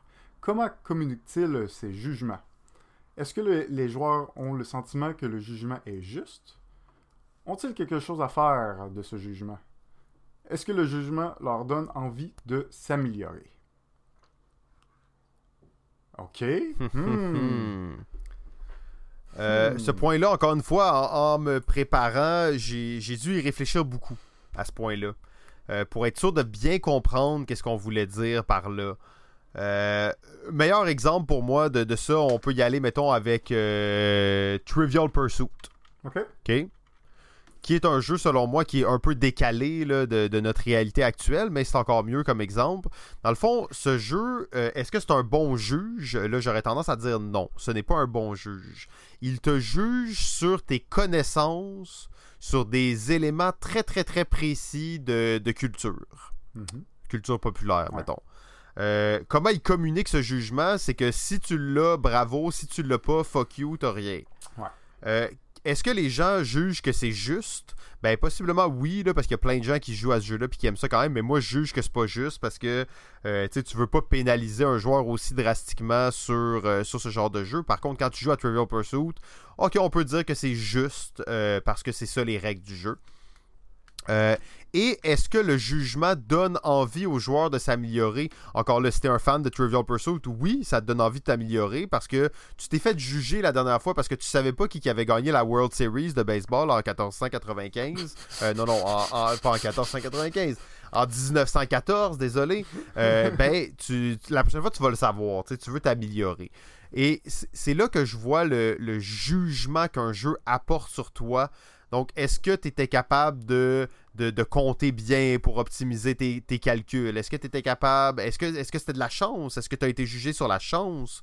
Euh, c'est toutes les questions de quand tu regardes ton état à la fin du jeu et sur tes actions, comment est-ce que tu es jugé par le jeu? C'est quand même intéressant comme façon de le voir. J'avoue, j'avoue que j'avais jamais pensé à ça avant de regarder cette, cette lentille. puis euh, c'est vrai que le jugement, on peut être d'accord ou pas à, la fin de la partie. Puis euh, je pense que moins on est d'accord avec le jugement, moins le jeu a réussi peut-être son son pari à moins que bon à moins que ce soit un jeu spécifiquement pour ça qui est très court. Bon il y a probablement des exceptions mais euh, pour moi il faut que le jugement soit si on a l'impression que telle personne a eu toutes les pires questions impossible à répondre alors qu'il aurait dû répondre à beaucoup plus de questions, ben, est-ce qu'on considère que cette expérience a été un bon juge de la connaissance générale des joueurs? Si la réponse est non, ben, c'est peut-être qu'il y a, peut-être une problématique, surtout si le jeu dure plus que 20 minutes. Oui, ben c'est ça, je vois un peu l'aspect que t'apportes là-dedans, c'est que des fois il y a des petits jeux qui sont vraiment basés sur la chance ou sur une espèce de, de circonstances. Oui, puis là, on est dans l'excitation, sais, on cherche l'amusement, l'excitation, le plaisir plus. Euh, puis je pense que le jugement est moins important dans ces cas-là, mais pour d'autres jeux. Ouais, ben parce que en quoi le jeu juge les joueurs? Tu sais, s'il juge sur le fait de qui a été le plus chanceux et que c'est assumé comme ça, ben théoriquement toutes les autres lentilles vont venir confirmer la chose, mais euh, le jeu peut être très bien malgré tout. Euh, c'est rare, de toute façon, les jeux qui sont exclusivement basés sur la chance, qui sont bons. Là. Il n'y en a pas vraiment. Euh, mais c'est ça, est-ce que c'est juste? des fois, tu as les joueurs qui sont. J'appelle ça les, les estis de plaignards. Là ils sont tout le temps en train de dire j'ai perdu à cause de ci, puis à cause de ça. Puis ces gens-là, ils vont jamais dire que le jeu est un bon juge. Là, fait que fiez-vous pas trop à ces gens-là quand vous, euh, quand vous devez évaluer si votre jeu est un bon juge ou non. Mais euh, je trouve ça intéressant de voir est-ce que ton sentiment, t'as as, l'impression que t'as gagné ou t'as perdu parce que tu le méritais? Et pas juste parce que telle circonstance a mm. fait que tu t'es fait avoir dans et ça je trouve que c'est intéressant ah, comme question souvent on ben, même que je j'allais rajouter quand tu gagnes un jeu tu as l'impression que tu as vraiment mal joué ou que tu étais en train de perdre tu le gagnes c'est pas le fun là. c'est pas nécessairement de plaisir même que c'est tu sais j'aurais plus aimé vraiment perdre puis me dire ok je vais recommencer puis je vais m'améliorer que de faire ah ben j'ai mal joué mais j'ai gagné parce que je sais que tu penses à Thunder Alley. C'est sûr que je pense à Thunder Alley. bon exemple, exactement. J'étais sûr que tu disais ça. Mais effectivement, fait que, que tu gagnes ou que tu perdes, c'est pas nécessairement ça l'idée. C'est est-ce que tu as été jugé sur les bonnes choses? Tu sais, des fois, il y a des jeux aussi. Euh, euh Tolkien et, euh, et puis on, retourne en boucle sur plein de jeux, on dirait, euh, qui, qui, sortent naturellement, mais pour moi, Tolkien est un jeu qui te donnait l'impression qu'il y avait plusieurs stratégies viables euh, le chez, dites-moi pas l'extension corrige ça, tout, m'en fous, ok. Tolkien, je l'ai vendu, c'est pas ça l'idée. Euh, mais j'avais souvent l'impression que j'étais pas jugé de la bonne manière en jouant à Tolkien. Parce que j'avais mis beaucoup d'efforts dans certaines choses qui ne m'ont pas rapporté euh, qu'est-ce qu'il aurait dû. Peut-être juste j'avais mal joué, mais peut-être juste aussi que ben, je considérais que le jeu ne m'avait pas jugé comme il aurait dû. Ouais. Euh, fait que ça, ça peut créer. Puis après, on fait pas. C'est dur de faire un jeu universellement aimé. C'est ça aussi l'idée. Et on, peut peut-être rapper justement sur l'expérience de jeu et c'est sur quoi on a commencé. Mais quand tu testes un jeu, ça se peut que certains joueurs te disent euh, Moi, je pense que je suis pas jugé sur les bonnes choses, et d'autres vont dire Non, mais tu as juste mal joué, tu aurais dû faire ça. Donc, c'est jamais universel non plus. Le but de ces lentilles, c'est vraiment de, s'extirper de cette espèce de. De, sentiment général et d'analyser son jeu selon des angles qui sont très précis. Euh, et je trouve que le, jugement, c'est très intéressant comme, euh, comme angle. Ouais, Ouais, ouais, ben c'est bien dit, c'est bien dit. Ça fait un bon rap. Je pense qu'on a. Euh... On a été raisonnable, non? On a réussi? Ben, c'est en bas de deux heures, fait que oui. C'est vraiment vrai, ça Ou. Avec le montage, hein, peut-être? Je sais pas. Je sais pas. En tout cas, euh, on, on, est proche, on est sur la feste du deux heures. Euh. Merci beaucoup tout le monde. Euh, c'est un plaisir d'être de retour pour, euh, pour cette saison 8 euh, de Balado Ludique. On, expérimente des choses comme toujours. On se dit que ça allait être un peu moins expérimental cette saison-ci. Finalement, j'ai l'impression que ça va être peut-être une des plus expérimentales qu'on aura fait jusqu'à maintenant. Parce que vous savez pas ce qui s'en vient. C'est ça, exact. Vous savez pas ce qui s'en vient. même nous, hein, des fois, on sait pas toujours ce qui s'en vient. Je vous le dis par contre, et là, je suis un peu délirant, mais moi je pense qu'à la saison 9 en ce moment. Là. Euh, je suis déjà ailleurs, fait que ne me critiquez pas trop. Bien, euh, bien hâte à la suite. GF, euh, c'était un plaisir de, regarder ça.